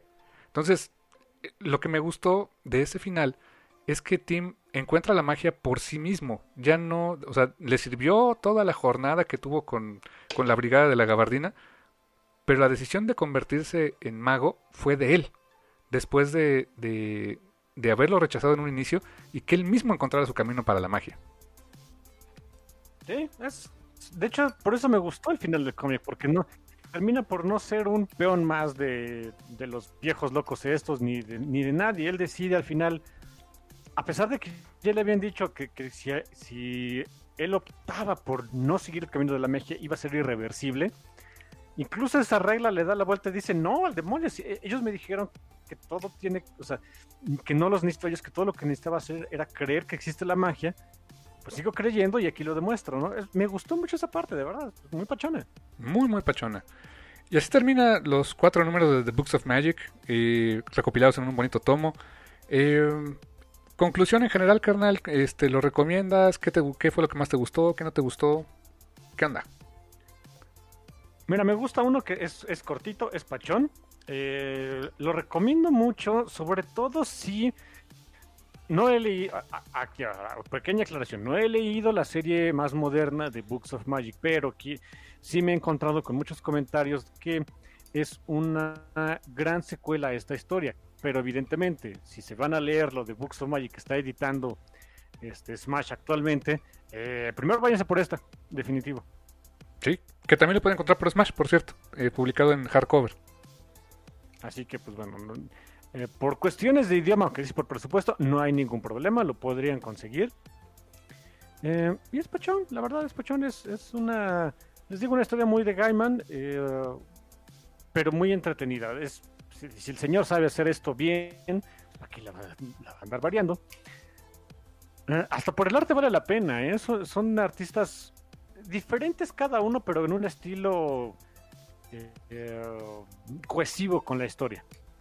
Sí, y sin demeritar desde luego también el trabajo de Todd Klein, que qué chulada de, de lettering hace. Eh, no estorba para nada. Eh, cuando tiene que hacer un lettering diferente lo hace. Este, aunque él diga échale nada más para poquitas páginas, pero lo, hace súper bien. Eh, pues sí, es una obra redonda muy muy este característica de ese periodo pre-vértigo. O sea, mm, si esto ya hubiera salido bajo el sello vértigo, diríamos es vértigo eh, en su forma más pura y destilada. Esto es como aquellas, aquel, aquellos tomos, aquellos números que, que pavimentaron el camino para lo que sería Vértigo por muchos años, ¿no, carnal? Ah, es, es una buena forma de resumirlo, ¿sí? Sí, así es, carnal. Y pues Carnal, pues qué, chulada de cómic también este, de mi lado, pues sobra decir, lo recomiendo bastante. Eh, busquen también las obras este, ancilares que, ha hecho Gaiman, este, por ejemplo Fragile Things, si quieren este, tener el poema completito, o la adaptación eh, ilustrada de Charles Best, también muy recomendable. Eh, la verdad con Neil Gaiman casi nunca hay pierde, así que este, hay, eh, chequen más de sus obras y seguramente hablaremos más obras de él en el Café Comiquero. Desde luego vamos a la mitad de nuestra serie de programas de Frog Mug of Coffee, así que pues próximamente, no muy pronto, pero próximamente este, retomaremos con, con más de ese mundo del dreaming, ¿no, carnal? Sí, sí, sí. Este, si, estaban extrañando que el café hablar de, de Neil Gaiman, pues miren, como mi hermano es parte, es la mitad del café y mi hermano difícilmente le va a dejar de gustar Neil Gaiman, pues siempre vamos a estar. Y, mientras Gaiman siga haciendo cosas, pues vamos a seguir hablando de él. Exactamente, carnal. mientras Gaiman siga haciendo este, que este sea un, eh, un mundo mejor, así lo haremos, carnal. Sí. Nada más que no sean como Mystery, de que al final le, dio este, ñañaras que, que, que, él no fuera parte del futuro. Acuérdense que la, la definición de legado es plantas una semilla para que tú nunca la veas. Así que eso se trata de ser parte de un mundo, un mundo mejor. Hay que esforzarnos en eso. Exactamente, carnal. Y pues no queda más que decir que gracias. Y totales. Y hasta la próxima. Bye. Bye.